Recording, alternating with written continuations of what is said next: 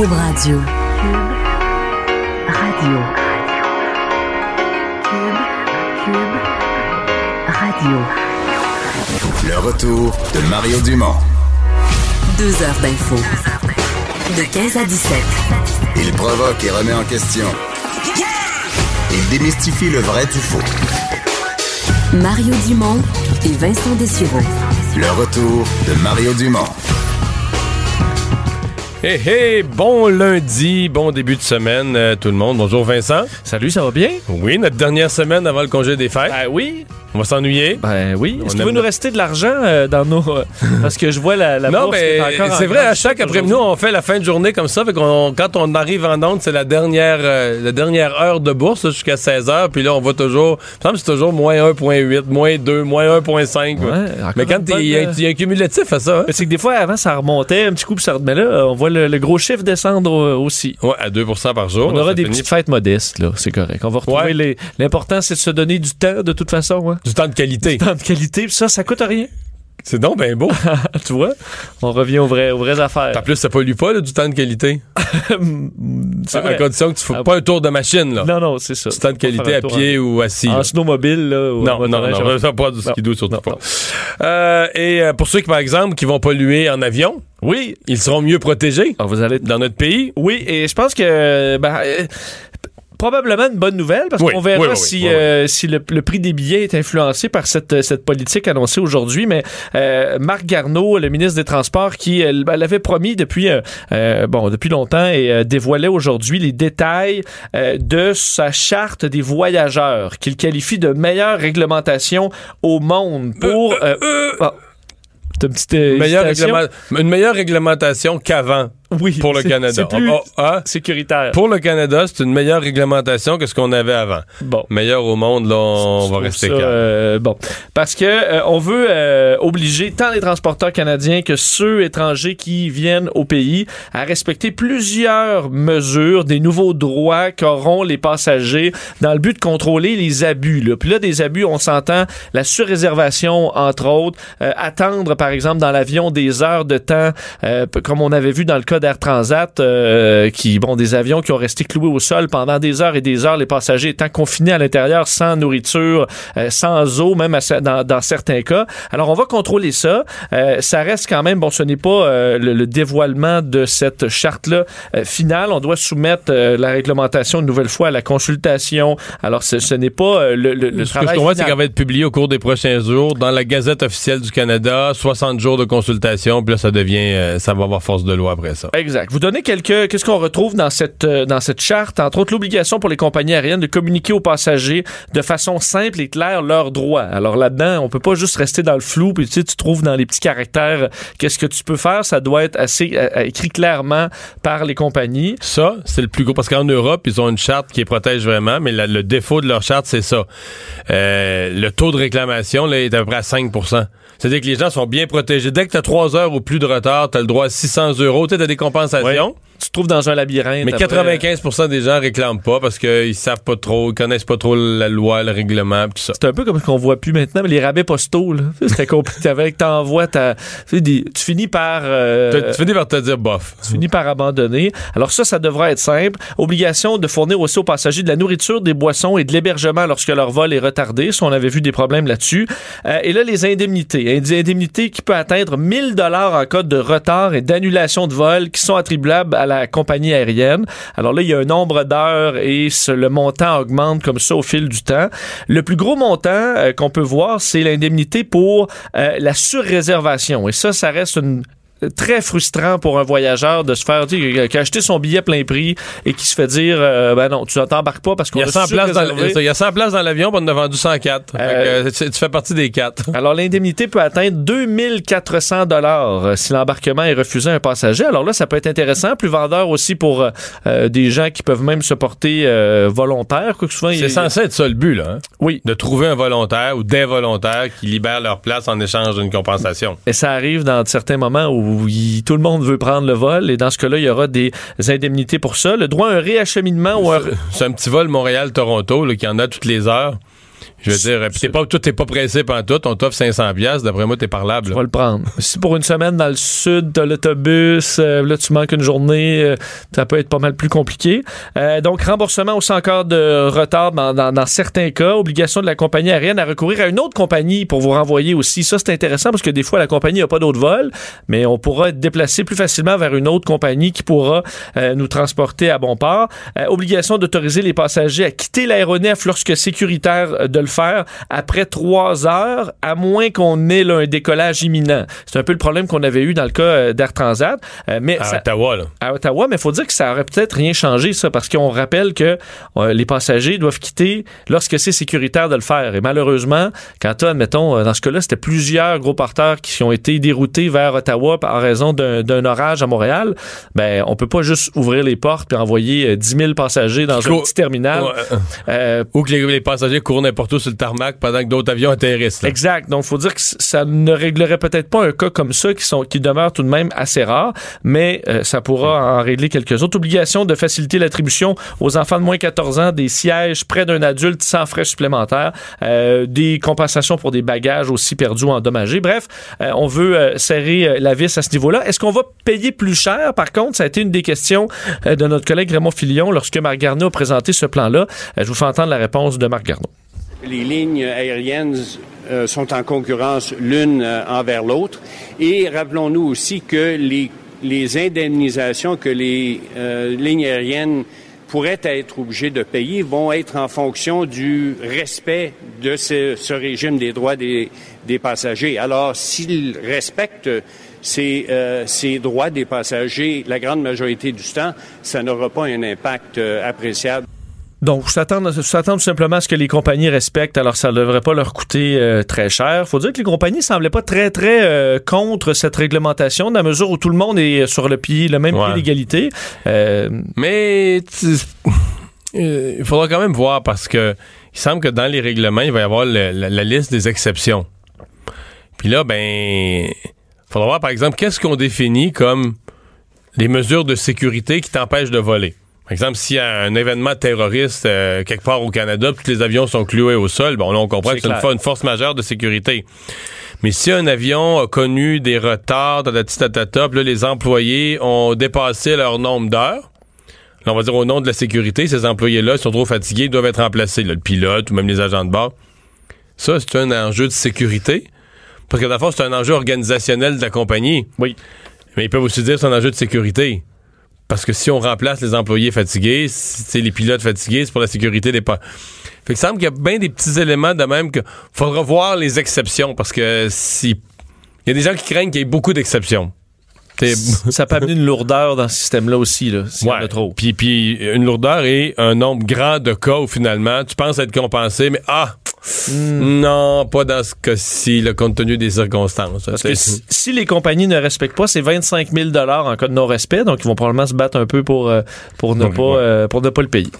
Alors, euh, jeune femme retrouvée morte dans son logement à Saint-Jean-sur-Richelieu et assez rapidement, les policiers ont, compris ce qui s'était passé. Oui, Vincent Boucher, 24 ans, doit comparaître aujourd'hui au palais de justice de Saint-Jean-sur-Richelieu pour être accusé du meurtre d'une jeune femme qui serait son ancienne petite amie.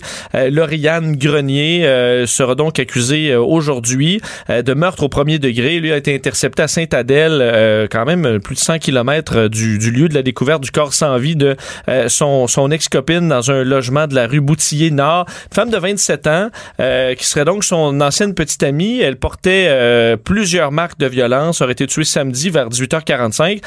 et ce que certains proches ont raconté au, au, Journal de Montréal, Journal de Québec, c'est que elle s'était récemment séparée parce qu'elle trouvait euh, Vincent Boucher dangereux. Alors elle disait qu'elle craignait pour sa vie.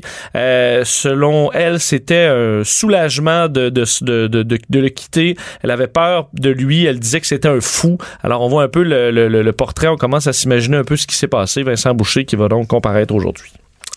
Euh, les drones, euh, problème pour les prisons, pour la sécurité des prisons. Oui, un problème grandissant, on peut même dire euh, en explosion carrément. Si on se fie à certains chiffres publiés par Le Devoir euh, qu'ils ont obtenus auprès du ministre de la Sécurité publique, dévoilés aujourd'hui, livraison illégale de paquets par drone dans les prisons du Québec. Augmentation de 170% en un an, 2016 à 2017, les chiffres les plus, les plus récents.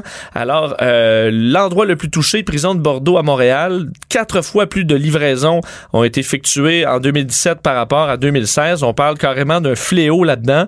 Euh, de 2016 en septembre dernier, 447 drones observés euh, au-dessus d'un des 19 centres de détention du Québec. Euh, on en récupère très peu là-dessus. Euh, on dit là, on en intercepte 2,5% On en a pogné, enfin, on en a attrapé 11 sur les 447. Euh, c'est un problème non seulement Mais comment on sait qu'il y en a eu 447 parce qu'on les a vus On les part? a vus, on les entend. Alors, c'est sûr qu'il y a des gardiens, ça se voit. C'est quasiment un cas de sniper. là? Ben, c'est- On sous-entend que euh, c'est, en fait, on ne tire pas sur les drones parce que c'est dangereux. Ouais, ils peuvent tomber sur la tête de quelqu'un. Exact. Alors on ne le fait pas.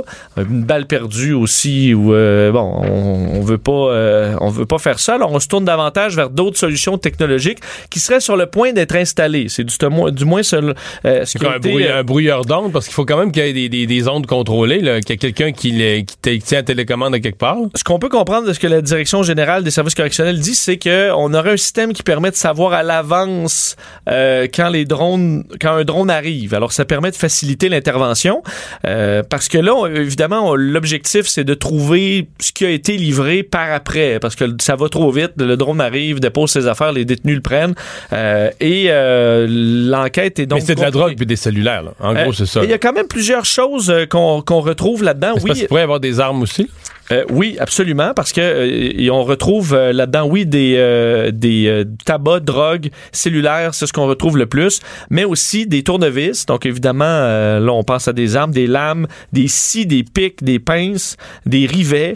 Dans ce cas d'un petit peu plus rare, ben en fait des cellulaires cellulaires, des fils de branchement de cellulaire, euh, du papier à rouler, des cartes SIM pour les téléphones, des briquets, euh, de la colle. Euh, alors tout ça, on retrouve ça même dans certains cas des stéroïdes pour ceux qui s'entraînent, des balances, des disques durs, montres intelligentes, des lampes de lecture, des épices. Faut croire que c'est La nourriture. pas- ouais, un petit peu de un petit peu de safran là.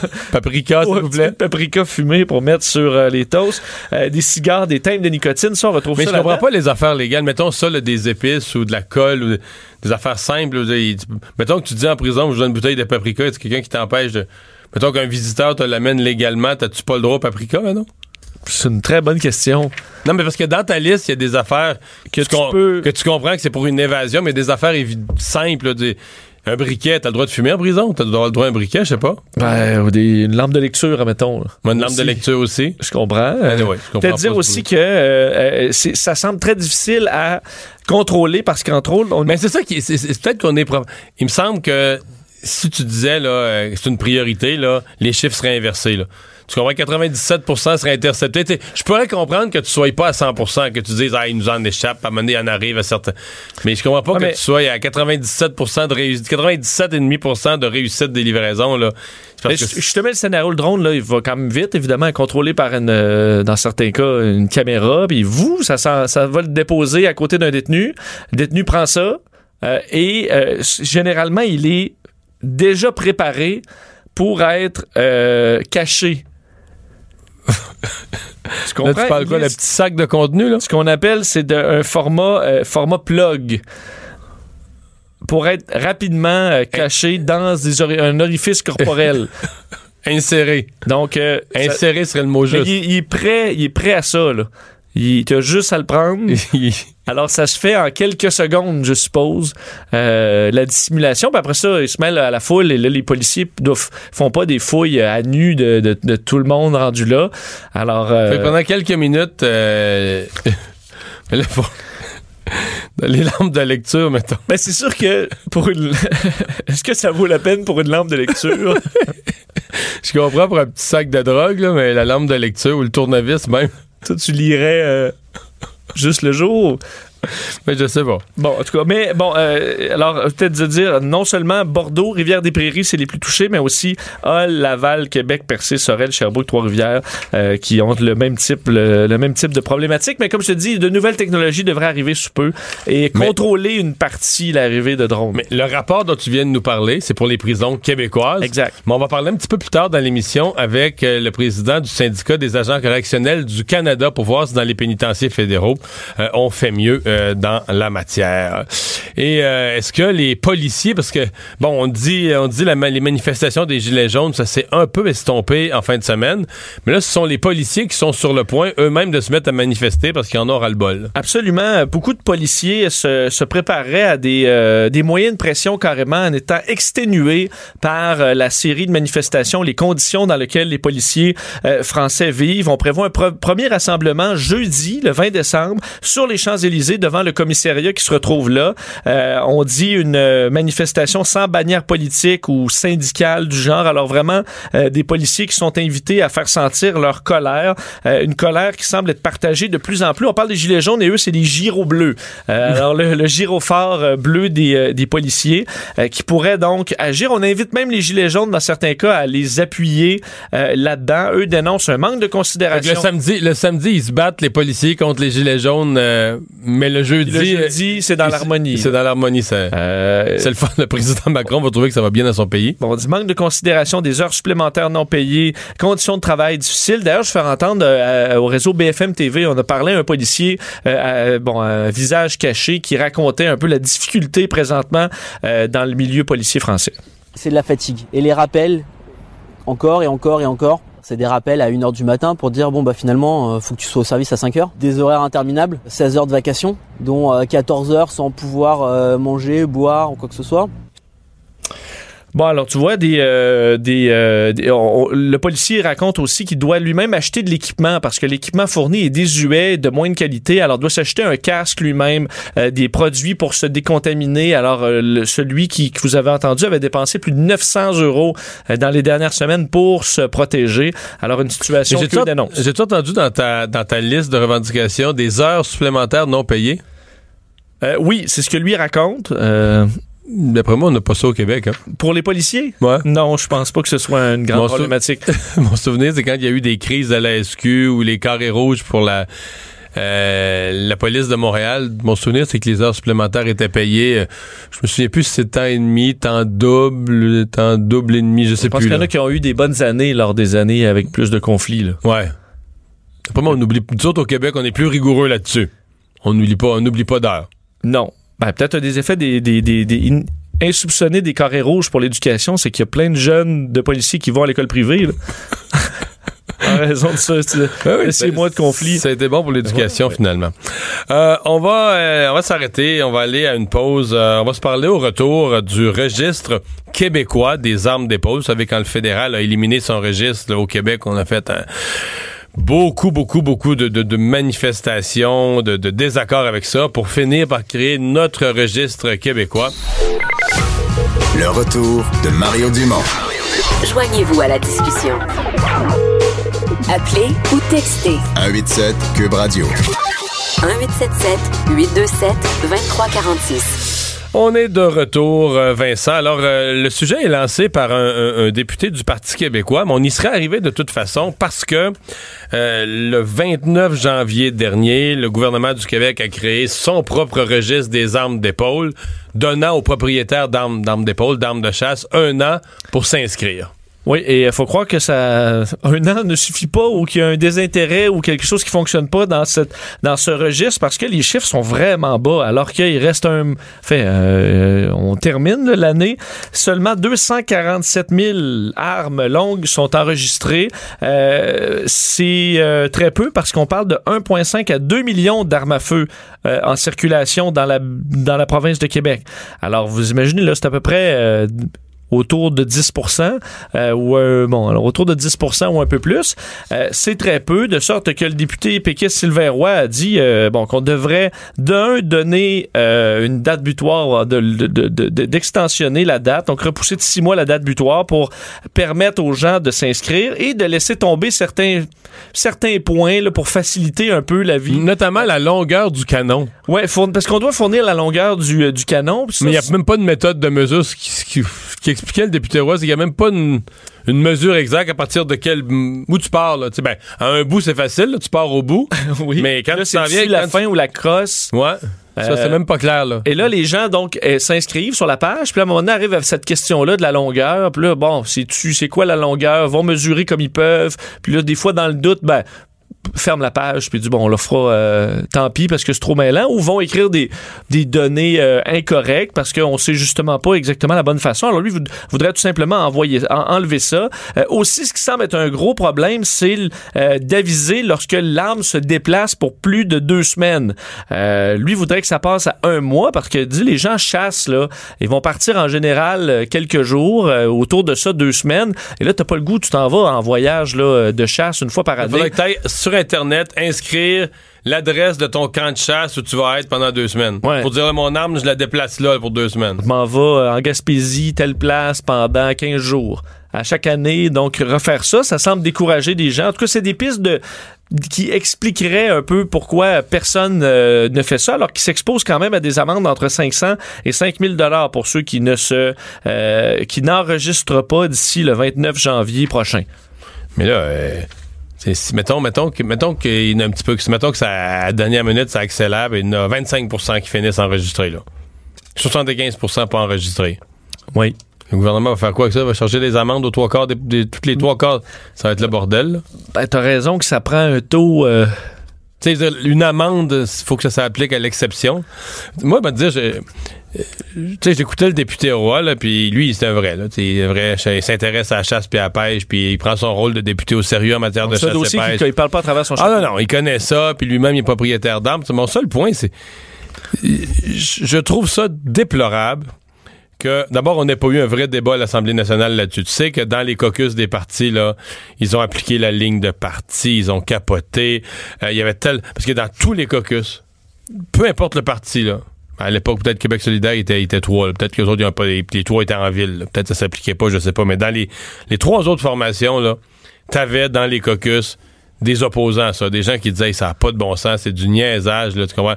Ça existait sur la scène fédérale, Harper a enlevé ça. Trudeau, au début, a chialé, mais à la fin, il s'est rallié en disant Voyons, on ne va pas remettre un registre pour les armes. Ils ont gardé à Ottawa, contrairement à ce qu'on dit, c'est pas vrai qu'ils ont tout enlevé le registre. Il y a un registre à Ottawa pour toutes les armes, les armes de poing, les armes plus dangereuses. On parle vraiment des armes de chasse. Et là, finalement, euh, on a, dans, toutes les caucus, on a fait taire plus ou moins les gens qui étaient contre.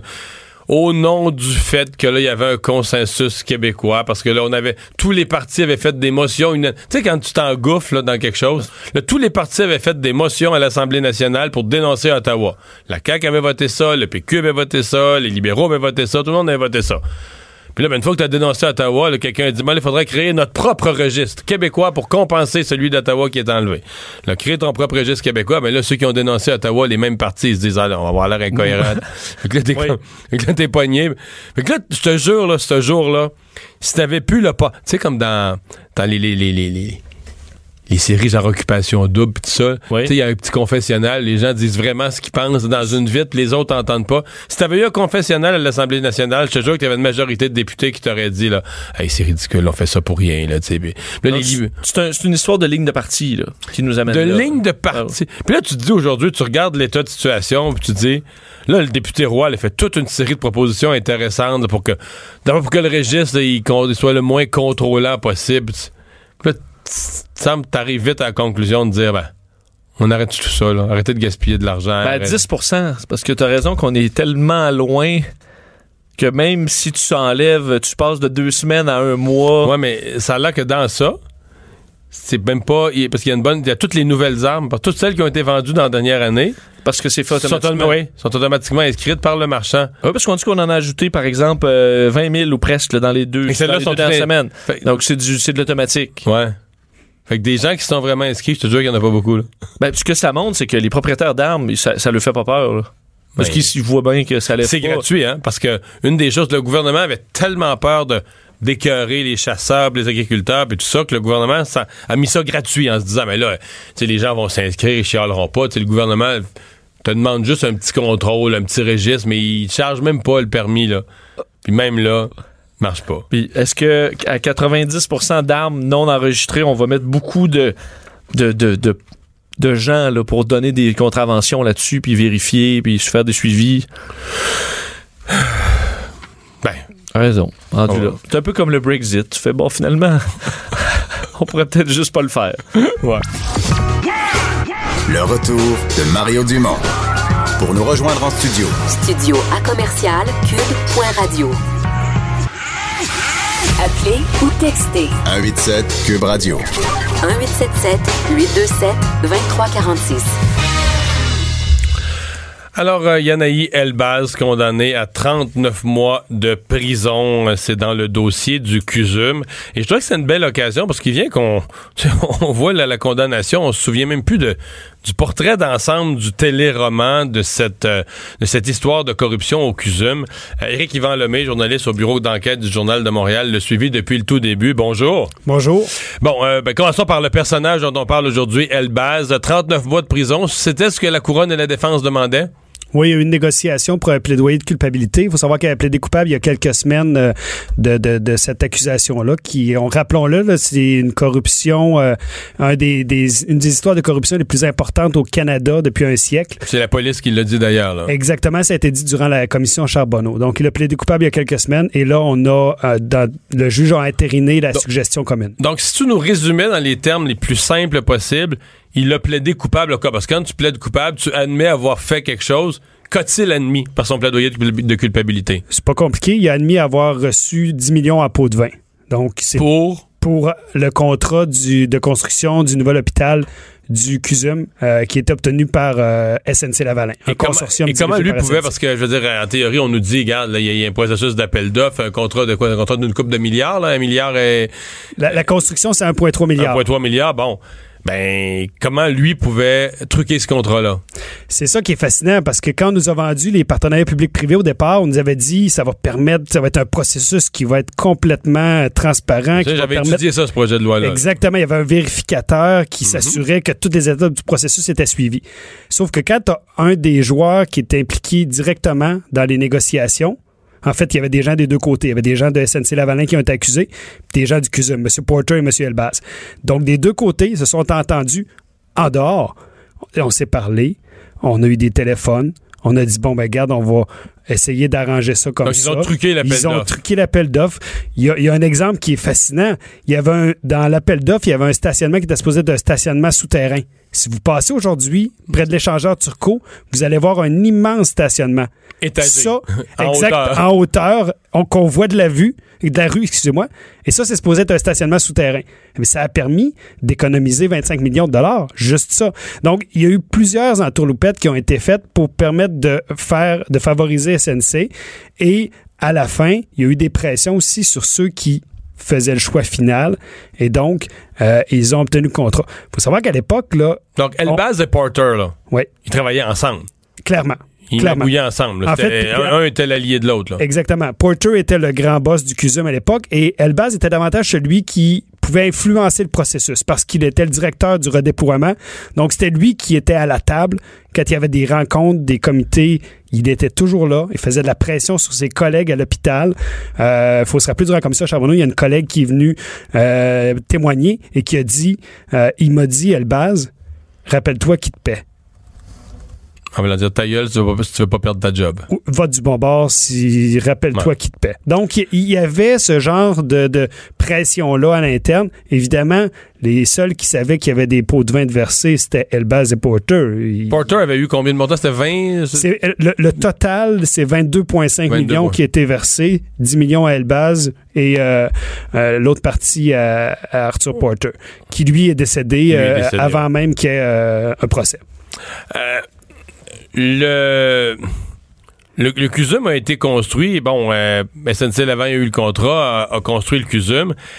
Est-ce que des gens se sont risqués à évaluer Combien ça a coûté? Combien les contribuables ont perdu? Parce qu'il reste que, je veux dire, le, le CUSUM, il est pas laid, il tombe pas en morceaux, il, il, a vraiment été construit, puis si je suis malade aujourd'hui, je peux...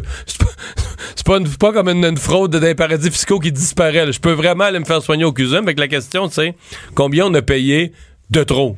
C'est une bonne question. C'est- dur à évaluer, mais c'est clair qu'il y a eu des montants de payants en trop. Et d'ailleurs, ce qui est intéressant, c'est qu'au moment où Elbaz a plaidé coupable, le CUSUM a levé la main puis a dit écoutez, attendez, avant de reconnaître sa culpabilité puis de le condamner à 39 mois de prison, nous, on réclame 924 millions. Bon, ça, c'est un, peu, c'est un peu ridicule de réclamer d'un gars... euh, Exactement. Puis d'ailleurs, le juge qu'il y a, a il y a peut-être le 10 millions euh, d'actifs qu'il y a encore, mais C'est pas, ça. pas 900. Mais la prétention du CUSUM, c'est là que c'est intéressant, c'est qu'ils estimaient avoir payé 20% de trop pour la durée totale du contrat. Ce qu'il faut savoir, c'est que le contrat de partenariat public-privé, il y a la construction qui a coûté 1,3 milliard, mais au total, sur les 30 ans que va durer le contrat, c'est 4,7 milliards qui va être euh, dépensé au CUSUM. Et on estime, là, en tout cas, c'est la prétention du CUSUM, que là-dessus, il y a un 20% qu'on paie en trop. Donc, on continue à ce jour, selon le CUSUM, à Mais payer si en le contrat est jugé criminel, je comprends pas qu'il s'applique encore. C'est une, c'est- c'est une excellente question parce que euh, on a juste à penser à la ville de Montréal qui a mis en place le BIG, le bureau d'inspecteur général. Ils ont annulé des contrats, des tout petits contrats parce qu'il y avait eu de la malversation. Mais évidemment, dans ce cas-ci, on se retrouve dans une situation où est-ce que si on décide, parce qu'on pourrait l'annuler le contrat, il y a des clauses, il y a des clauses qui prévoient que s'il y a un crime de commis, c'est établi maintenant, on peut résilier le contrat. Évidemment, il y a des compensations à payer et tout ça. Le gouvernement, à mon avis, veut pas aller là. Pourquoi? Parce que c'est SNC Lavalin. Et évidemment, SNC Lavalin, présentement, on l'a vu récemment là, dans Euh, les journaux, M. Legault dit le, le siège social le est siège social est trop important. Ça a toujours été ça. Depuis le début du scandale, il y a des gens qui posent la question pourquoi on garde un contrat qui est obtenu Mhm. criminellement? Ben, Parlons-en de SNC Lavalin, parce que là, on a parlé, les deux joueurs du côté du CUSUM, euh, Elbaz et euh, Porter. Est-ce qu'il y a, qu'il d'autres gens, directeurs financiers, il y a d'autres gens autour d'Elbaz qui ont été accusés au criminel? Il y avait un, un- un responsable euh, anglais qui était venu aider à superviser le processus de PPP qui s'appelait Sinclair Armitage. Ah, Lui avait été arrêté euh, en Angleterre et lui, finalement, les accusations euh, ont pas été. Vraiment ces deux-là. Ouais. Du côté, on va dire, du côté CUSUM. Oui. Maintenant, de l'autre côté, le côté SNC Lavalin, là, évidemment, il y a le président, là. Oui, il y a M. Duhem et ce qui est intéressant, c'est que Lui, c'est pas fait encore. M. Duhem doit venir à procès au début de l'année prochaine. Et jusqu'à maintenant, il a plaidé non coupable. Parce qu'il faut savoir, là, les premières arrestations dans ce dossier-là datent d'il y a six ans. M. Duhem a été arrêté au mois de novembre 2012. Donc, euh, ça fait longtemps. Et on n'a jamais su la preuve. Moi, j'ai des informations, des journalistes qui ont suivi ça, ont- mais ça n'a jamais été établi devant un La tribunal. preuve parce que les gens ont plaidé coupable. Il y en a qui ont plaidé coupable comme M. Elbaz. Le seul qui n'a pas plaidé coupable jusqu'à maintenant, c'est M. Duhem. Et là, il risque d'y avoir un procès où cette preuve-là va être étalée. Fait que là, l'histoire, la vraie, on va, on va la savoir en à travers la divulgation de cette preuve-là. Exactement. Il y a- on sait qu'il y a des éléments de preuve qui vont être déposés. On sait qu'il y a un certain nombre d'informations qui ont été recueillies par les, les- les enquêteurs de l'UPAC. Ça risque d'être intéressant. Et j'ai hâte de voir quelle va être la ligne de défense de M. Duhem. Parce qu'on peut pas nier qu'il y a eu versement de pots de vin. Ça, c'est clair et net. Il y a eu des millions qui ont été versés par SNC Lavalin. Donc là, euh, si on en parlait des, millions, euh, euh, dans le cas d'Elbaz, on, a, j'ai- lu, je pense, 6 millions qui sont dans un compte en Suisse. Ben, Il y avait, une- il y avait sa grosse maison. euh, Le- la maison, euh, c'est une maison qui avait été construite avant de toucher les pots de vin, avec différentes malversations. Mais euh, ce qu'il faut savoir, c'est que quand il a obtenu les millions de SNC Lavalin, ça a été versé dans une compagnie aux Bahamas qui s'appelait Sierra Asset Management. Et par la suite, l'argent a été dilapidé dans plusieurs comptes et pour acheter des propriétés dans plusieurs pays.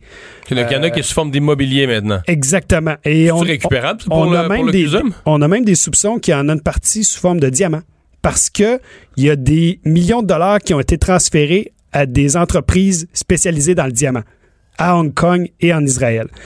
Et donc, j'ai hâte de voir comment ils vont récupérer cet argent-là. Moi, une des choses qui m'a surprise aujourd'hui avec cette- ce plaidoyer-là, c'est qu'on n'a pas négocié une entente à la, je appelle ça une attente à la cours. Parce que dans le cas de, l'ancien maire, il a négocié pour avoir une peine de prison réduite, mais une des conditions, c'était qu'ils remettent, ils ont remis, je pense, autour de 9 millions de dollars, mais c'est M. Vaillancourt qui a fait les démarches pour rapatrier ces fonds-là. Là, dans le cas de M. Elbaz, ce qu'on comprend, c'est qu'il y a des comptes puis des propriétés qui sont gelées un peu partout dans le monde. C'est Certains- gelé, là. Donc, mettons, euh, c'est propriétés, mettons, un- une grosse maison qu'il y aurait dans un autre pays, est gelée présentement. Exactement, des condos, euh, il y a des, des- des condos, par exemple, aux Bahamas. Bon, Ça, ben, c'est gelé. Ça, c'est gelé. Sauf que Gelé, ça veut dire que ça appartient, ça y appartient ben, encore à son nom, mais il n'y a pas le droit de le vendre. Mais là, euh, ça va être une autre paire de manches d'aller plaider ça. Ça, ça risque d'être assez complexe. Parce que là, là. pays par pays, il faut que tu prennes les procédures judiciaires, que tu Évidemment. t'en fasses la vente là, comme par, euh, par shérif, si tu veux, tu récupères l'argent, puis tu le ramènes. puis- Peut-être que l'UPAC sait déjà comment ils vont s'y prendre pour le faire, mais moi, j'ai pas eu d'indication en ce sens-là. Je suis vraiment curieux de voir comment ils vont réussir à faire ça. Euh, puis l'autre question qui se pose, c'est que jusqu'à maintenant, l'UPAC a dit qu'ils avaient obtenu des ordonnances de blocage, donc ils ont saisi, ou pas saisi, mais ils ont gelé pour 17,5 millions d'actifs. Mais euh, moi, je sais compter, puis vos auditeurs aussi, en 17,5 puis 22,5 millions, il y a une coupe de millions. Il manque 5 millions, mettons. Ben, mettons. Ils sont où? Mais on peut être passé en frais de restaurant en, en des choses qui gardent pas leur valeur, mais c'est beaucoup. C'est beaucoup. Ils peuvent avoir passé effectivement en différents frais euh, depuis. Euh, Peut-être qu'il y en a une partie qui est disparue dans la nature, mais il y a une coupe de millions qui ne seront jamais récupérés là-dedans. Eh ben, ben en tout cas, ça nous refait, euh, nous fait passer à travers l'histoire. Donc là, la prochaine étape, c'est euh, procès, euh, procès de l'ancien président de SNC-Lavalin. Effectivement. Début ça- d'année 2019? début de l'année 2019 et c'est prévu pour durer quelques semaines. Évidemment, elle peut toujours changer d'idée et décider de plaider coupable d'ici là, mais sinon, on risque d'avoir un procès qui va être euh, hautement intéressant à suivre. Éric Yvan Lemay, journaliste au bureau d'enquête du Journal de Montréal. Merci. Merci. Le retour de Mario Dumont, le seul ancien politicien qui ne vous sortira jamais de cassette. Mario Dumont et Vincent Dessureau. Jusqu'à 17. Cube Radio. Le buzz de Vincent Dessureau. Quelle belle atmosphère des fêtes dans nos, dans nos promos. nos- Oui, hein, c'est le fun. Oh, oh, oh. Tu as fait tes vœux aussi, sûrement, comme tout le monde. Oui, on va oui, les oui, entendre pendant le temps des fêtes. le temps des fêtes. Ben oui, ben oui. Euh, bon, au buzz, euh, la semaine de quatre jours. Ouais, est-ce que tu aimerais ça, travailler jusqu'à jours? Oui, oui. Oui. Oui, mais tu sais que c'est c'est vraiment un sujet qui est en réflexion dans le monde même, euh, même la semaine de trois jours. Dans le sens de pas, euh, mettons, euh, je dis, euh, quelqu'un qui est en bonne santé, en bonne forme, euh, père, mère de famille. Tu sais, moi, si on me mettons, euh, dans un travail à la semaine, moi, j'ai jamais eu ce genre de travail-là, mais tu si on m'offrait, mettons, trois jours de 13 heures. Ouais. Toi, des journées ou des grosses journées. Oui, la journée que tu travailles, tu travailles. Tu sais, ta, ta, ta conjointe, elle le sait, t'es pas là, là.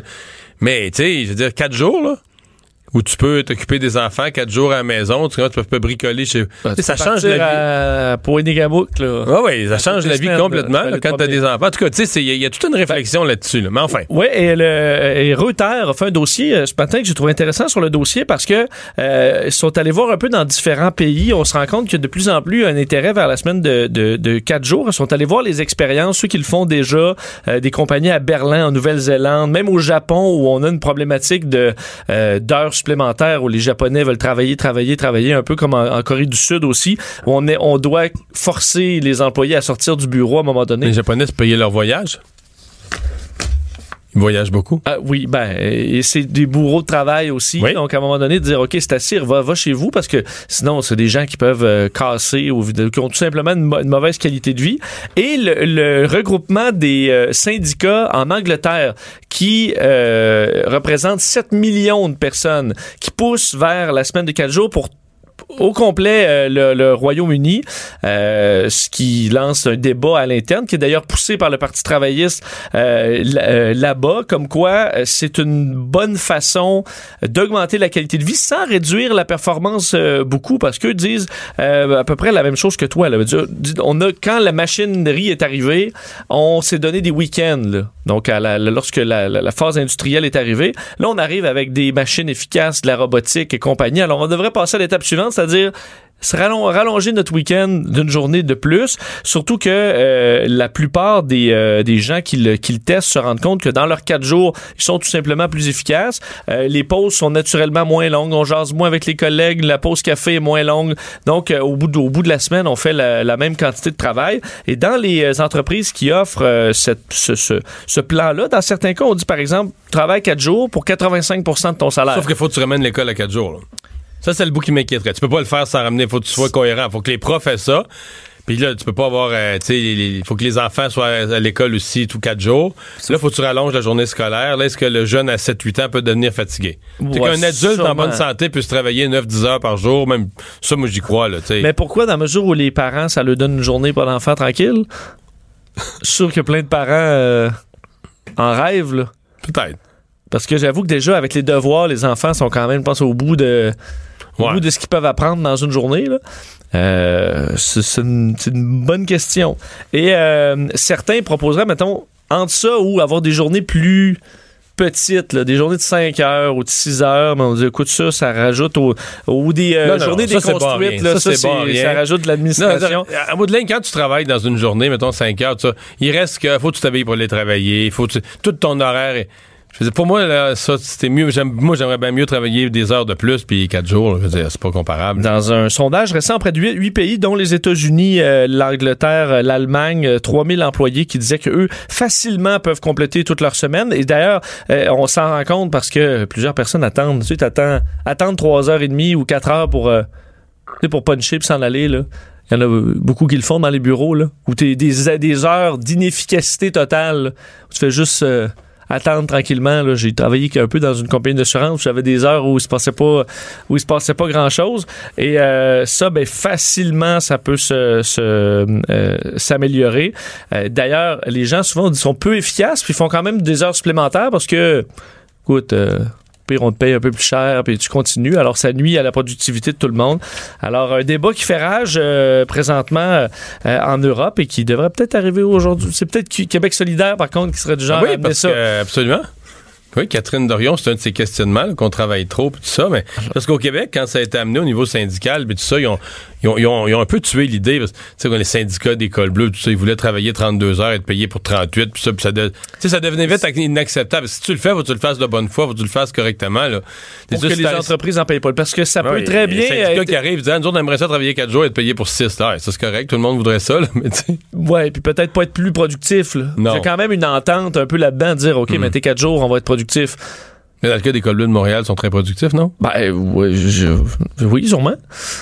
Je me souviens. seraient productifs quatre jours. Je sais qu'il y avait eu une commission parlementaire au sujet d'une loi spéciale sur l'école bleue. Puis euh, ça, ça fait longtemps, c'est dans les années 90, ça, je radote, tu sais, mais leur président était venu à l'Assemblée nationale pour nous menacer, de dire que si cette loi spéciale-là était adoptée, là, on se rendait pas compte des conséquences, tu sais. Puis euh, là, il y a un député qui s'avait un peu pogné de front en disant Ouais, mais là, regardez bien, là, il y a un rapport tu sais, sur la productivité, puis ça démontrait que la productivité des écoles bleues était aux alentours de 30 puis la réponse du président du syndicat, c'est que justement, c'est à 30% mais si vous nous écœurez avec une loi spéciale, ça va être encore pire, imaginez. on, va, on va descendre 125. Ah, ça- ouais. C'est un bon argumentaire, hein? Ouais, peut-être pas. Peut-être pas. Bon, euh, parle-moi de cette mascotte des Blackhawks de Chicago qui, est- qui a manqué de patience. Oui, ben manquer de patience et d'aplomb. euh, je vais revenir sur ce dossier-là euh, parce que la police de Chicago a réagi aujourd'hui, lundi, en disant poursuivre son enquête qu'on recherche toujours l'auteur d'une, en fait, l'autre. Disons, assaillant dans dois une avoir des bleus quand même. qui doit avoir des bleus parce que si vous avez vu cette vidéo, ça a été tourné vendredi, mais ça s'est pas retrouvé sur les médias sociaux avant samedi. Puis ça a été repris par le Chicago Sun-Time dans, dans le week-end.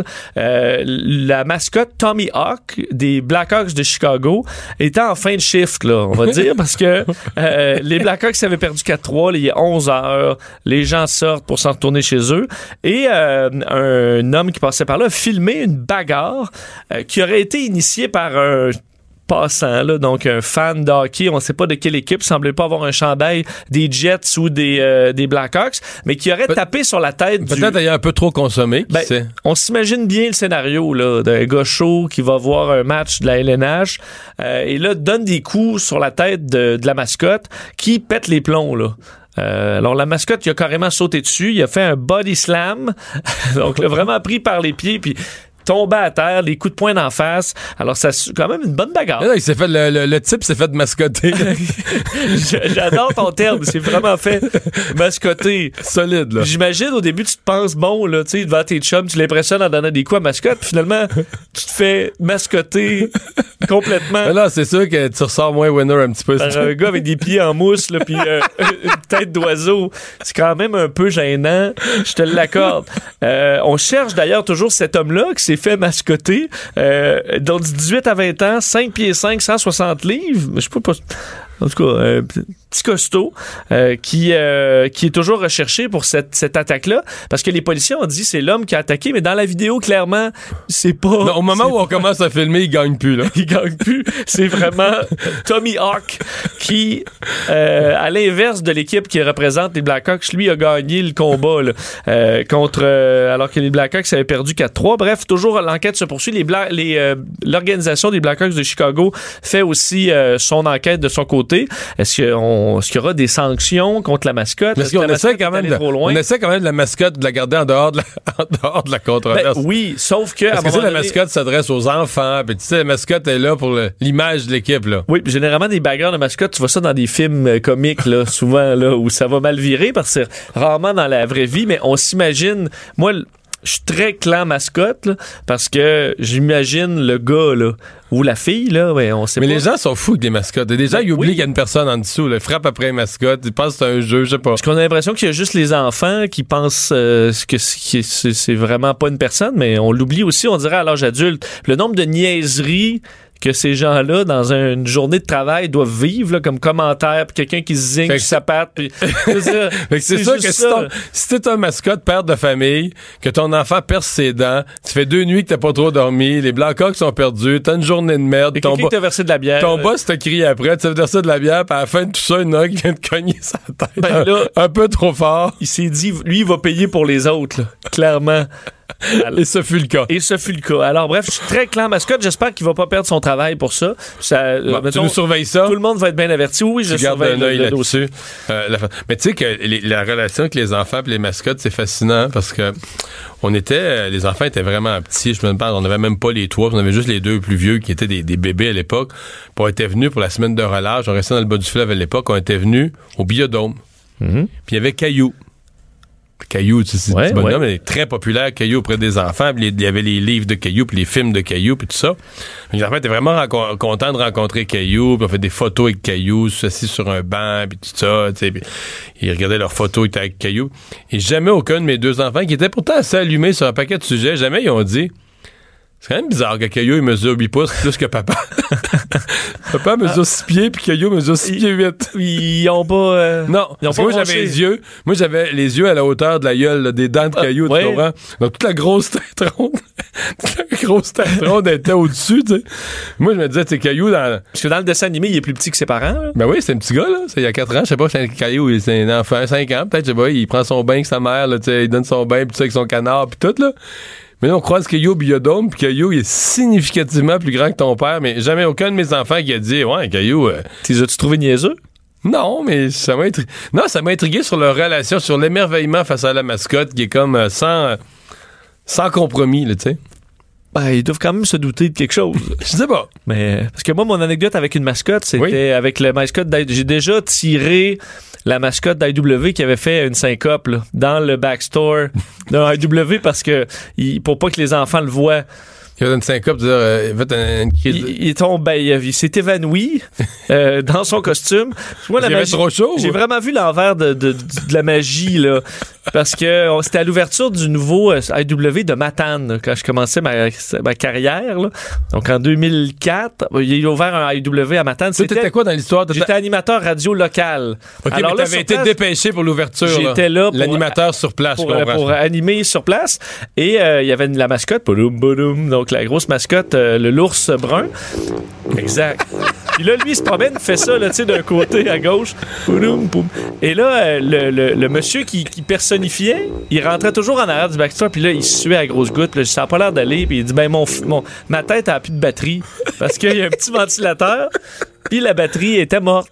Là, j'ai dit, là, La euh, matin, ils vendent des batteries quand même. Ben, je Il était- sais, il je- était trop tard pour non, non, mais j'ai dit, j'ai dit, je vais aller vous chercher des batteries, là. Vous allez péter du cœur. Fait que là, j'ai resté là, rafraîchissez-vous, je vais aller à la pharmacie. Je vais aller- je cours à la pharmacie de l'autre bord. Euh, je vais acheter des batteries, euh, je pense que c'est quatre batteries 2A. Puis là, je reviens à la course, sauf que il était retourné dehors au gros soleil à faire des tatas dans le stationnement. Euh, puis là, je dis, bon, il aurait dû attendre, mais je vais revenir tantôt. Puis là, il commençait à Le coup de chaleur, de la, trop, mi- là. la mine basse. Et là, ils rentrent dans le restaurant, puis là, les, juste, il les, les- tout le monde, les familles sont en train de commander. euh, c'est bien plein. Mais il est juste sur le côté, un peu près des, de la- des toilettes. et là, il tombe, mais comme au ralenti, là, d'un coup, là, de tout son long. Le moi et le gérant, on fait whoop! Et on l'a l'a tiré par les pattes, la mascotte, devant une famille médusée. Un enfant, écoute, pour qui c'est le pire moment de sa vie. Puis là, on a enlevé la tête, puis il était complètement parti. Là, Là, on l'a sorti, c'était rempli de sueur. Puis là, le gars m'a dit, ça te dérangerait-tu de, de, de mettre le costume? Puis ouais, non, non, vraiment. Mais j'avais quasiment... T'as raté ta chance d'être mascotte failli- un jour. J'ai vraiment failli. C'était juste à cause de la sudaison excessive de- du prédécesseur. le costume était un petit peu humide. Et, et humide, ça dégoulinait à terre. Mais si si s'il avait été propre, je, je l'aurais fait. Un coup, là, tu te dis, je suis mascotte. Mais la magie était plus là. là. Ouais. Non. Alors, j'ai vraiment beaucoup de respect pour ceux qui font ça. Bon. Euh, peine originale pour un braconnier. Oui, je veux On saluer. tiré un peu sa mascotte, là. Ben oui, euh, c'est une histoire euh, vraiment spéciale au Missouri.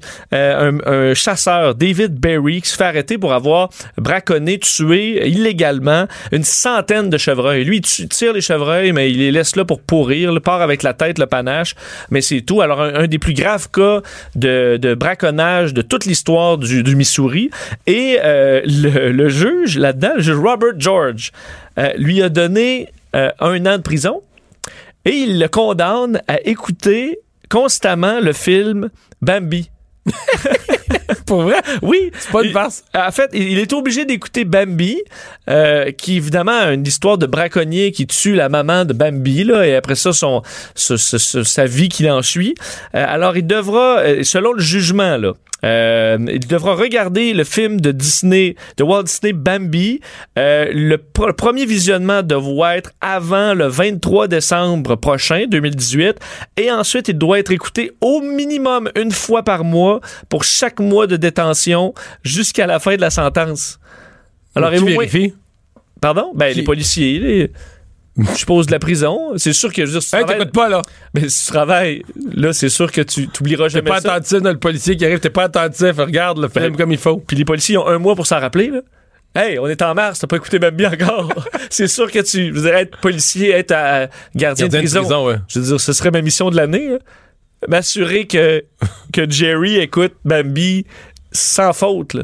Mais il s'est dit, mais est-ce qu'il faut qu'il soit attentif? Parce que tu sais, tu peux, Ben, je- peux mettre Bambi puis il regarde son sel, il regarde son sel, il fait d'autres choses. hein. J'avoue que ça, je le sais pas, mais ça dit bien qu'il doit le voir. Alors, à mon avis, tu l'assis puis tu fais comme l'écoute-les. Mais au bout de dix fois, Bambi, pour un criminel, Il va commencer à avoir une idée de l'histoire, là. il va commencer à comprendre. Mais peut-être qu'il va pleurer, là, parce que c'est vraiment triste quand la mère à Bambi meurt. C'est flou, Bambi, dans ma tête, là. Je dois Ben- avoir- une fois été enfant, mais Le jeune Bambi est en forêt Non, avec je sa connais, mère. la, je connais la trame Puis narrative. elle se fait tirer là, comme ça, direct. C'est super. Pour un enfant, c'est vraiment traumatisant, le début de Bambi. Et euh, ben, ce sera une bonne leçon pour David Berry Jr. Et je me dis bravo, un juge qui a... De l'imagination. Oui, qui a assurément un bon sens de l'humour. Le retour de Mario Dumont. Jusqu'à 17. Parce qu'il ne prend rien à la légère. Il ne pèse jamais ses mots. Cube Radio. 16h04 minutes, euh, Vincent. Tour d'actualité en commençant par cette annonce faite en fin d'avant-midi par Marc Garneau. Ouais, Marc Garneau, ministre des Transports, qui annonce la charte des voyageurs, donc qui ira nous protéger euh, de certains abus, euh, erreurs, délais de nos compagnies aériennes lorsqu'on fait un voyage en avion. Donc, on serre la vis à ces compagnies. On prévoit notamment des compensations pour la surréservation, qui est un problème, on sait, très, très frustrant pour des, des voyageurs de se faire refuser une place dans dans un avion alors qu'on a acheté le billet euh, de façon tout à fait normale. Indemnité qui pourrait donc atteindre 2400 dollars si l'embarquement euh, vous est refusé en raison d'une surréservation. Indemnité aussi pour des retards, des annulations qui peuvent atteindre jusqu'à 1000 dollars. Évidemment, là, ça dépend de la durée. Alors, le, euh, la compensation qui va augmenter au fil des heures attendues. On devra aussi fournir de la nourriture, des, euh, des boissons, de l'hébergement lorsque le vol est retardé. Euh, on sait, on a vu des cas de gens qui sont demeurés dans des avions des heures de temps euh, sans nourriture, sans boisson. Ce, du moins, ce ne sera plus accepté par cette euh, charte. Et aussi, parlant d'attente, euh, on devra autoriser des passagers à quitter un aéronef après trois heures, lorsque c'est sécuritaire. Évidemment, ce ne l'est pas toujours. Si aussi on est sur le point de décoller ou il y a une possibilité de décoller, ben là, on vous sortira pas. Mais il y a quand même une limite, disons, théorique à trois heures. Reste 60 jours de consultation. Là, il reste que quelques étapes quand même. Mais ministre Garneau qui qualifie de meilleure réglementation au monde cette charte des, euh, de- du voyageur. Ça, tu y crois un petit peu? euh, Ben, c'est l'inflation. On ne pas qu'ils apprennent du président Trump tout ce qui fait une meilleure. Je suis pas sûr que ça te la baisse. The best. Comment- disons que c'est une amélioration pour nous. Oui. Euh, homicide de, de Lauriane Grenier, ben le- le- le- le- l'ex-conjoint est accusé. Oui, Vincent Boucher a été formellement accusé dans les euh, dernières minutes du meurtre au premier degré de euh, Lauriane Grenier, 27 ans. Vincent Boucher, lui, a 24 ans. C'était euh, son, euh, son ex-copain, euh, la Lauriane Grenier, qui, elle, clairement avait peur pour sa vie. Elle l'avait dit à des proches euh, qu'il On, était on- on fou. reste mal là, parce qu'on se dit qu'est-ce que tu fais? Comment s'en sortir d'une situation comme ça, là, dans laquelle... Le gars c'est euh, un trop- fou là. Oui. Il veut te tuer là. Il est violent, il veut. te- Qu'est-ce que tu fais? Là, si t'appelles la police, bon, à la limite, ils vont aller rencontrer le type. Ça, va le mettre à- ça peut le mettre encore pire. là. Il va se dire, ben là, on va y appeler la police contre moi. Je veux dire, ça va juste empirer le dossier. Puis s'il est fou, s'il est prêt à tout, là, dire, avoir, avoir été averti par la police, ils vont te dire, approche-toi pas d'elle à moins de 30 mètres. Mais il va, il va dire, voyons, il va- Il y en a qui sont extrêmement manipulateurs aussi, fait qu'ils vont inventer, euh, ils vont peut-être être même bons avec les policiers pour les rassurer. Ouais, Ben voyons non, je me suis donc, trompé. telle phrase, j'ai dit ça de même. T'as raison que trop, trop de gens sont, sont coincés comme ça dans des euh, relations toxiques et dangereuses. Euh, Vincent Boucher, donc, euh, avait été euh, arrêté euh, à Sainte-Adèle, 120 km du, du lieu de la découverte du corps sans vie de Lauriane Grenier, samedi vers, qui aurait été tué le samedi vers 18h45. Son corps portait des marques de violence. Vous dire que l'accusé était en larmes lorsqu'il a été emmené dans la salle d'audience. Comparution très courte, pas de plaidoyer encore. On reviendra en cours le 21 janvier euh, prochain euh, et à ce moment-là, ce sera l'enregistrement d'un plaidoyer dans ce dossier. Le commerce en ligne populaire au Québec. Oui, alors qu'on est dans la phase, euh, on s'en on s'en doute, mais les chiffres sont quand même intéressants. Les Québécois qui se tournent vers le commerce en ligne encore pour faire leur magasinage des fêtes, c'est une série de, de, de, en fait, de chiffres. Euh, qu'on puisse dans un sondage du Conseil québécois du commerce de détail publié aujourd'hui, 35% des gens, des Québécois ont l'intention d'acheter au moins un cadeau en ligne cette année. C'est plus que l'an dernier, mais pas beaucoup plus. C'était 34% Donc peut-être qu'on euh, a une stabilité qui arrive parce qu'il y a 10 ans, c'était 9% Alors il y a une croissance quand même euh, soutenue des achats en ligne chez les Québécois. C'est toujours Amazon qui est euh, euh, bon en tête et de loin avec 64% des consommateurs qui vont se tourner vers Amazon devant eBay à 12% et Best Buy à 10% Mais encore là, fait intéressant pour Amazon, c'est que l'an dernier, c'était 75% Alors, il y a peut-être une certaine diversité qui arrive. Oui, mais je pense qu'il y a tellement plus de commerces, entre autres des commerces de chez nous, là, qui sont plus agressifs, qui sont en ligne. Et ça, c'est une bonne nouvelle. Donc, quand même une baisse de 10 du, du monopole, euh, du quasi-monopole d'Amazon euh, sur le commerce en ligne au Québec. Alors, c'est intéressant. On dit aussi que euh, les achats des fêtes commencent beaucoup plus tôt puisqu'on commence, on s'intéresse de plus en plus au vendredi fou, euh, au Black Friday et au euh, cyber lundi. Alors, il y en a beaucoup qui ont acheté. euh, alors, la croissance est plus élevée là que dans le, dans le temps des fêtes. Et au niveau des euh, ventes d'après Noël, le fameux Boxing Day, on, on y arrive. De plus en plus de Québécois auraient le goût de faire des achats. Encore là, il y a une croissance sur les achats en ligne. 38 Après. après là. Donc, euh, le à 26, partir du 26 au midi. euh, 38% des Québécois prévoient acheter dans les ventes après Noël. C'est un, un sommet, sauf euh, dépense un peu moins. C'est 279 dollars par personne la moyenne. Moi, ce que 17 j'aime, c'est le de moins. 26, là, c'est vers euh, midi et demi, une heure. Ce serait d'aller magasiner parce qu'il n'y a pas beaucoup de monde. C'est- le Toi, fun. t'aimes ça, tu peux juste rencontrer dans la Wow, féerie. permet de rencontrer. Ah, c'est ça, la, fée- C'est ça, tu, la féerie de chercher un stationnement. tu Puis veux être parmi tes pairs un peu à 26 là, c'est parfait. pour discuter. euh, Ben oui, des vœux, échanger des bons vœux. Je t'imagine au centre d'achat en train d'échanger des bons vœux avec tout le monde cerné jusqu'au, euh, Ouais. jusqu'aux oreilles. C'est rare que je traîne dans un centre de chat qui a rien à acheter juste pour le fun. moi. Ouais, Ça m'arrive pas si souvent. en vieillissant peut-être. Oui, oui, ça viendra sûrement, ça viendra sûrement. Euh, le dossier du mur, ben là, c'est une semaine critique. Euh, Monsieur Trump qui voudrait, avant de partir pour ses vacances de Noël, avoir de l'argent pour son mur. Son plus beau cadeau, ce serait 5 Une milliards carte de cadeau dollars. mur. Une carte cadeau de 5 milliards de dollars pour euh, construire le mur frontalier, évidemment, entre les États-Unis et le Mexique, mur anti-migrants. Euh, et ce sera un dossier vraiment important cette semaine à suivre, puisque euh, on se dirige vendredi vers un autre shutdown, ce qu'on appelle un shutdown du gouvernement, où on, euh, bon, une fermeture du gouvernement, alors que le 21 décembre à minuit, on doit débloquer le budget. Et ça, c'est déjà arrivé par le passé. C'est qu'on arrive, à chaque fois, c'est un débat entre les partis parce qu'on doit avoir 60 euh, euh, voix au Sénat contre, sur 100, ce qui ob- oblige des démocrates à aller de l'avant? Et là, Donald Trump dit, moi, si j'ai pas d'argent pour mon mur, je ferme le gouvernement. Euh, alors, c'est la menace, puis à chaque fois, on se tire les, cheveux, on se lance des, des insultes d'un côté comme de l'autre. C'est vous qui allez causer ça, c'est vous qui allez causer ça. Euh, faut dire qu'un shutdown, une fermeture pendant les fêtes, ça serait quand même moins pire que... euh, disons, en saison régulière. là. Sauf que les fonctionnaires n'ont pas leur paye à ce temps-là.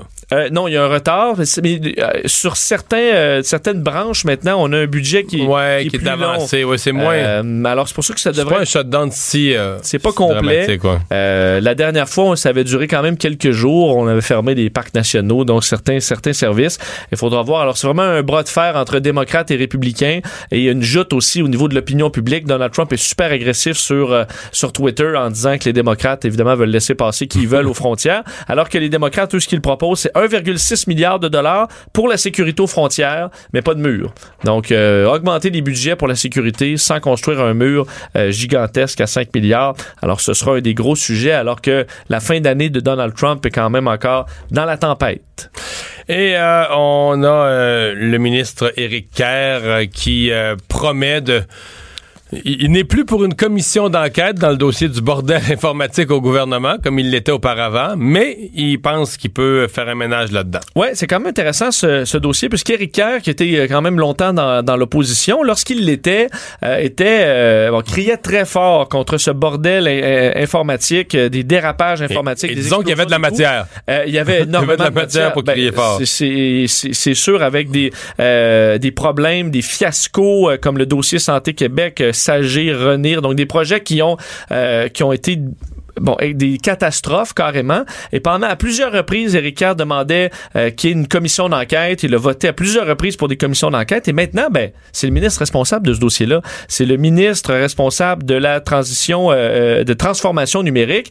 Et là, maintenant qu'il est en poste, ben, il veut pas d'une commission euh, d'enquête. Il dit que, Moi, il m'a dit ce matin, on dit que l'UPAC est passé là-dedans, là, beaucoup. ben, On a le- déjà regardé ça à fond. Effectivement, euh, salue même le travail de Robert Poetti. Euh, je vais rendre hommage à Robert Poetti qui a tassé euh, donc certaines personnes là-dedans. Euh, il était sur nos ondes avec Antoine ce midi euh, pour en discuter. Ça a chauffé, hein? Euh, oui, Antoine était quand même euh, surpris de ce revirement de situation, questionné à, la, à savoir pourquoi vous avez voté six fois pour une motion, euh, bon, allant de l'avant avec une enquête euh, dans le dérapage informatique. Pourquoi changer d'avis? Je vous fais entendre l'extrait d'Éric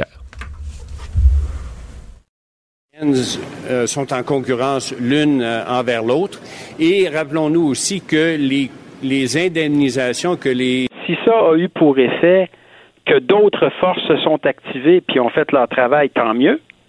Tant mieux. Mais regardons ce que. Moi, ce que je dis, voulez-vous absolument qu'on mette en place une commission d'enquête publique qui va en arriver, qui va, qu'on va payer des millions, euh, on le sait, là, on a quand même une expérience là-dessus aujourd'hui, qui va en arriver à la conclusion que les gens qui, ont été, qui avaient à être arrêtés ont été arrêtés et que les gens qui avaient à être congédiés ont été congédiés. C'est là, vous incroyable allez que dire vous bravo la ça. Ricard. Bon, alors euh, ce qu'il dit en gros, vous avez entendu un bout de Marc Garneau avant, c'était Ouais, pas c'était ça? une erreur, Euh, mais euh, Éric Kerr qui dit en gros, ben on dépensera pas des millions pour une commission d'enquête qui va nous dire qu'on a déjà fait le ménage. Mais Éric Kerr a tout à fait raison, là. C'est-à-dire, c'est juste plate parce qu'il faut dire là-dedans, c'est quand il était dans l'opposition, il demandait une commission d'enquête parce qu'il était sûr que le gouvernement allait dire non, là. Mais il veut dire, euh, au fond de lui, il voulait pas de commission d'enquête. C'était un show de boucan à l'époque. Ben oui, ben oui c'est triste à dire, mais c'est ça. là. Puis, entre toi et moi, euh, penses-tu vraiment que les Québécois veulent. Après la commission Charbonneau, penses-tu vraiment que les Québécois veulent une autre commission d'enquête? Si les Québécois veulent exactement ça, là. Envoie l'UPAC là-dedans, qui surveille, qui repasse les contrats, puis tout ça. Mais nous remettre une commission d'enquête de deux ans, 12 millions à TV, des semaines de temps, tout ça. Il a personne qui veut ça, là. C'est sûr qu'avec les résultats de la commission Charbonneau, Personne on, a moins le, on a moins le goût. Mais en même temps, faut que, il faut que ça, que ça s'arrête, là. Les Mais fiascos c'est ça, dans le monde informatique. Est-ce que c'est vraiment arrêté? Est-ce que, Est-ce que c'est arrêtable? Est-ce qu'ils veulent l'arrêter, lui?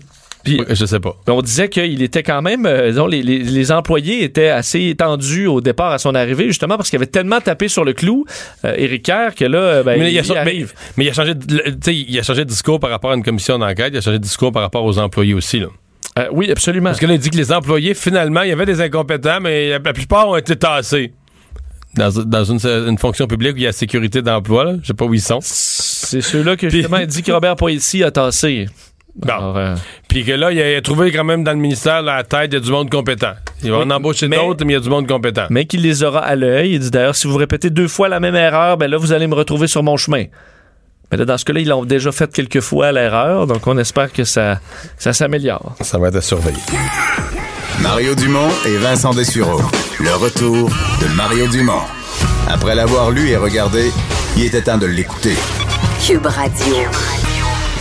On est de retour, euh, Vincent. Euh, Rappelle-nous, ce- parce que si on parle aujourd'hui des drones au-dessus des prisons, c'est qu'il y a un rapport sur les prisons québécoises euh, dont les chiffres font sursauter. Ouais, un constat inquiétant au Québec, des chiffres obtenus par le, devoir comme quoi une augmentation de 170% des livraisons illégales de paquets par drone entre 2016 et 2017 dans les prisons du Québec. Bordeaux étant ben, l'endroit numéro un. On parle d'une augmentation, en fait, on a quadruplé les livraisons par drone en un an. Euh, 40 447 drones ont été observés au-dessus des 19 centres de détention euh, du, Québec entre euh, 2016 et septembre dernier. On en a euh, euh, recueilli, là. on est capable d'en capturer à peine 11 sur les 447. Alors 2,5% ont été interceptés. On a un meilleur taux pour intercepter le, le paquet comme tel qu'on réussit dans certains cas euh, à récupérer. Euh, je vous parlais de, l'établissement de Bordeaux, mais on parle aussi de Rivière-des-Prairies, les prisons de Hall, Laval, Québec, Percé, Sorel, Sherbrooke, Trois-Rivières,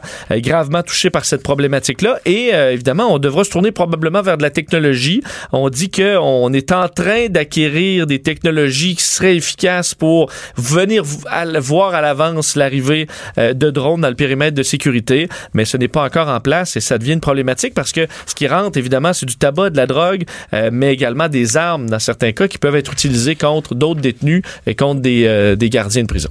Et ceci est un portrait que vous venez d'entendre de la situation dans les prisons du Québec. Est-ce que le même problème est mieux géré ou est-ce qu'on a le même genre de problématique dans les prisons fédérales? Euh, Frédéric Lebeau est président régional pour le Québec du syndicat des agents correctionnels du Canada. Bonjour, Monsieur Lebeau. Bonjour, monsieur. Vous venez d'entendre le descriptif. Ça ressemble-tu à ça dans vos prisons fédérales aussi? Oui, même constat au fédéral, on est pris avec les mêmes problématiques. La technologie n'est pas là, le- les budgets n'ont pas suivi, donc on est dans la même problématique, effectivement. Avec des prisonniers quand même, parce que, bon, s'ils sont au fédéral, c'est qu'ils ont eu, des- ont eu plus que deux ans de prison, donc des, des quand même des cas plus lourds. Là. Oui, des cas plus lourds, beaucoup de crimes organisés, euh, des structures de crimes organisés là, qui peuvent faire entrer de la drogue, comme vous mentionnez, des armes à feu, des munitions, euh, on voit des microcellulaires, on voit un paquet de choses rentrer. Je, vais faire une parenthèse parce que mettons de côté tout le reste, la, drogue, tout ça. Il, il rentre, parce que je me posais la question, il rentre vraiment des armes. Parce que là, on s'entend que c'est pas dans. Je dis pas que le reste c'est pas grave, mais on s'entend que les armes, c'est hors catégorie en termes de gravité, notamment pour la sécurité de vos de, de vos de vos gens, là, de vos syndiqués. Bon, assurément, pour, pour la population carcérale, pour les agents là, qui travaillent en civil, pour les agents de libération conditionnelle, pour tout le monde. là. C'est la sécurité publique là, qui est en jeu dans un dossier-là. Mais ils rentrent quoi comme arme? Ça peut être euh, dans le jargon là, euh, c'est des zip guns, des petites armes à feu là, modifiées là, qui sont moins détectables. Ça peut être des munitions, souvent des armes blanches. Euh, le plus souvent, là, c'est des armes blanches qu'on trouve là, en plastique ou des choses comme ça. là. Donc, typiquement, qu'est-ce, qui arrive? Le drone, il va porter, euh, ça, il, il fait une, une opération très rapide, va porter ça dans une zone commune à l'extérieur ou à la fenêtre d'une... Comment ça fonctionne en général dans ce que vous voyez? Oui, on voit ça. Là, c'est des, des drones là, qui, euh, généralement, le relâchent leur colis euh, soit dans la cour, dans la, des, des petites cours. Est-ce qu'il se pose, au là. sol ou il laisse tomber le colis d'une certaine hauteur? Oui, il le dépose au sol ou il, il lance d'une certaine hauteur. Là. Souvent, les colis sont rembourrés. On voit même des livraisons à la fenêtre. On voit des fenêtres de cellules qui sont trafiquées, qui peuvent, qui peuvent être ouvertes. Les livraisons viennent directement. C'est très, très, très difficile à détecter. Le drone, mais ça fait du bruit, ça fait pas du bruit puis c'est visible, non? C'est. Mais oh, c'est, c'est- quand on le voit, quand on se met à apercevoir dans le ciel, on entend le bruit, ça a une sonorité très particulière. On est capable de le détecter, mais à l'œil, souvent, faut qu'il soit vraiment proche, puis faut qu'il soit prêt à effectuer là, euh, son largage pour que ce soit euh, pour qu'on, l'aperçoive. Ça se déplace vite? Oui, ça se déplace très vite. La technologie des drones, avant, la, la capacité de charge était très limitée. Euh, maintenant, avec les nouvelles batteries, la température, donc ils peuvent vraiment là, faire des livraisons plus lourdes et sont, les, les drones sont de plus en plus performants. Mettons une livraison là, dans une cour de prison là, typique que vous avez à l'esprit. Le drone va être combien de temps, mettons, au-dessus de la, de la cour puis de la prison, là, dans l'environnement immédiat de la prison, le moment où il apparaît, il fait son dépôt, mettons sur le bord d'une fenêtre ou dans la cour, puis il repart, il va être là combien de temps dans l'environnement, le drone? Ah, tout dépendant de l'expérimentation du pilote, ça peut prendre euh, de 30 à une minute, là, de 30 secondes De à une 30 minute. secondes à une minute. C'est vraiment pas long, vraiment là. rapide. Non, c'est vraiment pas long. OK. C'est pour ça que ça nous prend d'autres technologies que, que le visuel. C'est pour ça que le service correctionnel a commencé des tests, puis ça n'a pas abouti malheureusement là, à, détec- à la détection sonore ou par radar. Ça nous prend d'autres euh, d'autres technologies là, que, que nos simples yeux. Mais avez-vous l'impression que vos patrons prennent ça assez au sérieux comme situation?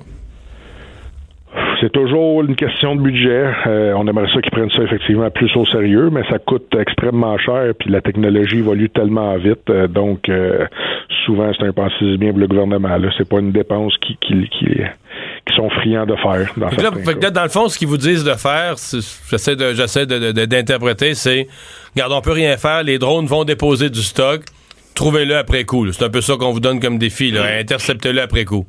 Oui, on se fie beaucoup sur le renseignement. Euh, on a eu tel renseignement. Donc, on est capable d'en intercepter, mais majoritairement, là, on, on- quand on voit là, qu'une d'overdose euh, dans nos institutions, on sait qu'il y a eu une entrée probablement de drogue massive, là, soit par drone ou euh, par fléchette ou ailleurs.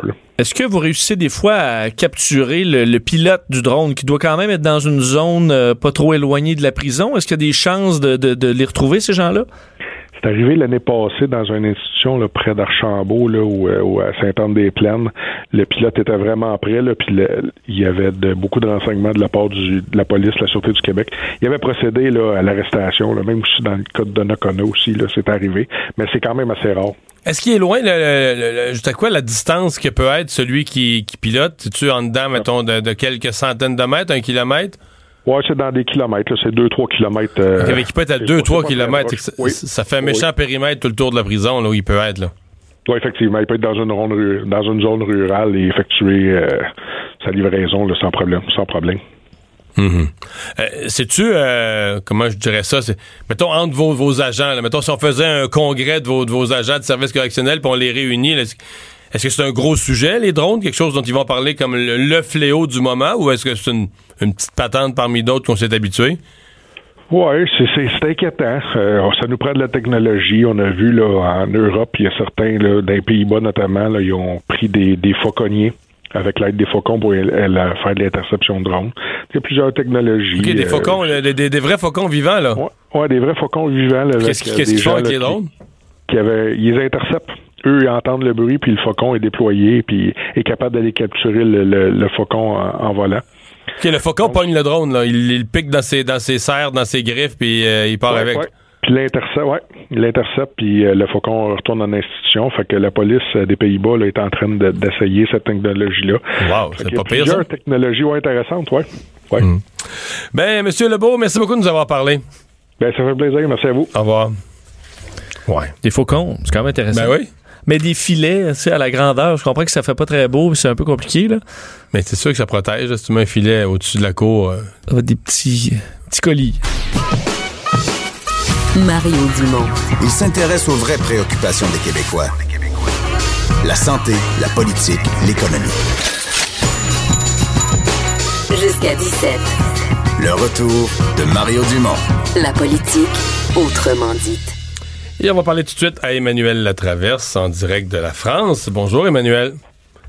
Bonjour. Et tu as vécu euh, en direct euh, le mouvement des, euh, des Gilets jaunes samedi, mais ça, ça s'essouffle un peu, là, hein? Oui, on peut pas être à Paris quand on est journaliste sans essayer d'aller comprendre ce qui se passe, ce qui se passe. C'est, c'est clair que, que ça s'essouffle. Je voudrais qu'on ait un peu l'impression que ceux qui restent et qui étaient dans la rue samedi étaient sont les, les purs et durs, si vous voulez. Pour donner euh, une échelle, là, euh, à nos auditeurs, il y a à peu près la moitié moins de Français qui sont sortis dans les rues, pas juste de Paris, là, mais de partout. Il y était 66 000 à peu près euh, samedi pour ce que eux appellent l'acte 5 pour cinquième samedi. Euh, mais à Paris, c'était nettement moins. Là. Il était à peine 2000 dans les rues par rapport à 10 000 la semaine précédente. Et ceux qui restaient, en tout cas ceux avec lesquels moi j'ai marché, c'était pas du tout des, des casseurs. C'était vraiment des gens qui étaient là pour se faire entendre. Et c'est pas l'image qu'on se fait hein, des, des gilets jaunes. C'est pas euh, des gens euh, qui sont dans l'abject euh, pauvreté, etc. Il y a vraiment des gens de tous les horizons, euh, un entrepreneur charpentier, euh, des travailleurs à temps partiel, des fonctionnaires, des retraités assez aisés. euh. et ce qui est un peu particulier, je pense que ça illustre le problème auquel le gouvernement français est, confronté, c'est qu'ils ont chacun leurs revendications. Là. Donc, il y en a qui marchent euh, parce qu'ils sont contre la réforme de la justice, d'autres pour euh, la réforme scolaire, d'autres qui trouvent que les offres de Macron sont pas assez, d'autres qui veulent une démocratie participative, euh, des, des référendums d'initiative populaire. Ouais. et donc, Il y a, il y a des- il y a des, réformes pour un quart de siècle, là. Hein? Il y a des réformes pour un quart de siècle. Oui, non, non, on, s'entend. Et donc, c'est ce qui fait dire à plusieurs que la semaine qui suit va être vraiment une semaine euh, déterminante pour le gouvernement euh, Macron. Pourquoi? Parce qu'il a quand même mis 10 milliards d'euros sur la table. C'est quand même l'équivalent à peu près 5 milliards de dollars là, pour augmenter euh, le salaire minimum, euh, le fait que les gens payent pas d'impôts sur les heures supplémentaires, etc., etc. Le problème, c'est inévitablement, les gens qui sont dans la rue ils sont tellement divers que ça touche pas tout le monde. Là. Et donc, le test le plus important, je vous dis, ça va être dans ce que lui appelle la consultation populaire. Hein? Parce qu'il faut pas oublier que dans son discours, on en a moins parlé, mais le président Macron a reconnu qu'il y avait une, une cassure là, entre euh, euh, l'électorat, euh, les, les, les petites classes françaises, les, tous les gens qui finalement ne s'identifient plus dans ce système politique et ces institutions et qu'il faut trouver une façon de réformer tout ça. Le problème, c'est comment on y arrive, là. Les gens qui manifestaient samedi, imaginez Mario, ils veulent qu'on mette en place des référendums d'initiative citoyenne. On se dit, ah, ben, c'est une mauvaise idée, il y a ça dans plein de pays. Sauf qu'eux, ils veulent que à partir de 70 000 signatures, imaginez la population de la France, les gens puissent euh, suggérer des lois au Parlement et que le Parlement soit, l'Assemblée nationale soit obligé de les formuler et de les étudier et de les soumettre à un vote. Ben, 70, euh, euh, excuse-moi, 70 000 signatures, c'est quoi quand c'est même pas 1% de la population de la France, c'est un, c'est un millième de la C'est un population. dixième. Oui, non, non, on s'entend là. Sauf que le, gouvernement comprend qu'il y a, une, fracture, il y a un besoin de réformer les institutions et c'est ce qui fait dire, euh, d'ailleurs, au premier ministre aujourd'hui, qui a dit qu'on était prêt à, étudier cette idée-là, à envisager euh, une façon de mettre en place des formes de référendum d'initiative citoyenne. Mais le gros test de tout ça, c'est que tout ça, ça va se passer jusqu'au mois de mars. C'est les maires qui vont avoir les, les commandes de ces opérations-là parce que c'est dans les différentes communes, dans les différentes mairies, dans les différentes régions que ça va se que va se dérouler là, cette euh, cette consultation-là. Est-ce qu'elle saura être à la hauteur? C'est un peu euh, la question que tout le monde se pose. On s'entend que le mouvement ralentit, qu'on est à la veille des fêtes les gens qui manifestent, qui bloquent les ronds-points, etc., ils ont beau être très déterminés, ils sont bien conscients que ça a un impact dévastateur sur les commerçants dans leur région, dans leur ville, un peu partout. Que donc, à un moment donné, il faut que les gens euh, puissent faire leur argent, leur pognon, faire les fêtes de, de Noël. là. Et donc, il y a comme un- une idée que tout ça va ralentir pendant les fêtes, pendant l'hiver, puis ça donne une fenêtre là, au gouvernement Macron pour agir jusqu'au printemps. Généralement, euh, Emmanuel, quand il y a un mouvement comme ça, mouvement euh, social, euh, mouvement dans la rue, ça finit par être récupéré politiquement. ce mouvement-là, je dirais, politiquement, il appartient à qui, il est de quelle tendance, parce qu'on a vu vraiment ces gens-là être encouragés par les deux extrêmes, là. autant par l'extrême droite de Le Pen que par l'extrême gauche de, de, Mélenchon. On a vu des, des deux côtés qu'on encourageait les, les, les gilets jaunes. Mais ceux que tu as rencontrés dans la rue, c'est plus des gens de gauche, des gens de droite? C'est des gens qui refusent d'être justement euh, récupérés par la classe euh, politique. Et c'est ce qui explique pourquoi plusieurs d'entre eux veulent pas être organisés, veulent pas avoir de porte-parole, veulent pas avoir de hiérarchie, justement parce qu'ils craignent hein, d'être récupérés, que ce soit par les syndicats, les partis politiques. Mais c'est clair qu'il y a un fond euh, en ce moment où on sent que c'est davantage l'extrême droite de Marine Le Pen qui, qui profite de ce mouvement-là. Euh, beaucoup d'études illustrent que les, les, les communes qui sont les plus organisées, les fonds euh, euh, populaires qui sont les plus virulents dans leur organisation des, des Gilets jaunes viennent des mêmes régions où le Rassemblement national de Le Pen est assez fort. Et elle, en ce moment, elle n'a pas à faire grand-chose finalement pour récupérer ça, à part de dire, je vous l'avais dit, c'est le problème de Macron, il n'a aucune légitimité, parce que ça fait aussi partie du problème. C'est beau dire, il a été élu, il a une majorité, etc. Mais en réalité, dans un système présidentiel en France, où au deuxième tour, les gens ont le choix entre Marine Le Pen et Emmanuel Macron, euh, c'est pas parce qu'ils ont voté pour lui qu'ils appuient son programme, hein.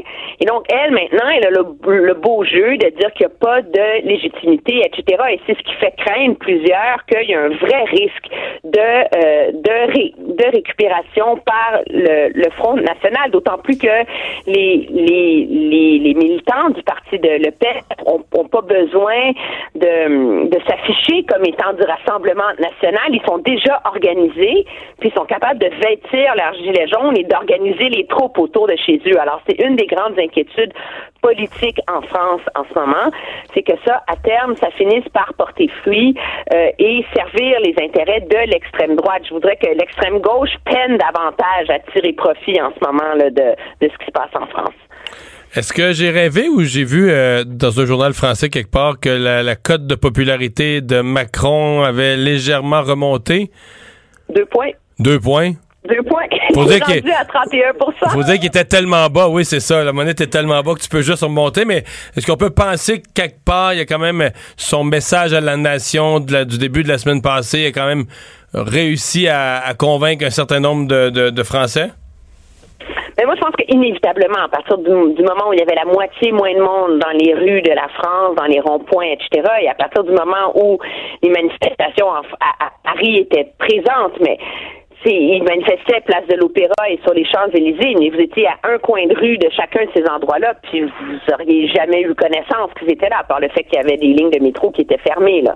Alors, je pense que le fait que les Français soient davantage restés chez eux montre que il l'appuie pas, mais il lui donne le bénéfice du doute. Il y a comme une fenêtre qui s'ouvre pour que son gouvernement réussisse à aller de l'avant. Mais le défi de Macron, c'est que, et son premier ministre l'a dit cette semaine, ils veulent réussir à calmer la colère, sans pour autant renoncer aux réformes vraiment fondamentales sur lesquelles lui a été élu. Alors il y a un jeu d'équilibre très très difficile à jouer pour le président euh, et son et son gouvernement en ce moment.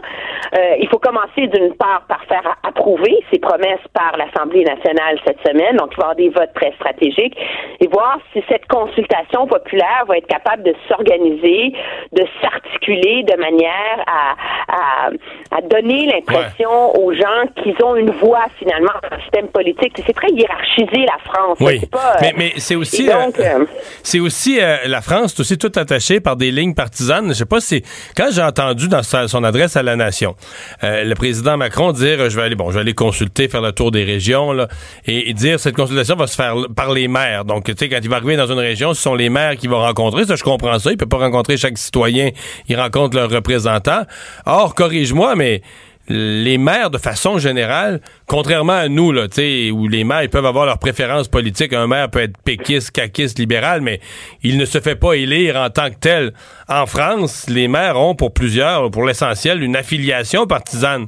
Donc, euh, est-ce qu'ils vont être capables de passer par-dessus ça? Il y a des régions où tu as des maires du Front National, dans d'autres, tu as des maires euh, socialistes, peu importe, ceux qui sont pas avec Macron, est-ce que euh, est-ce qu'ils vont être capables de les, de, de- les rallier ou bien ils vont jouer la joute partisane pour le faire trébucher?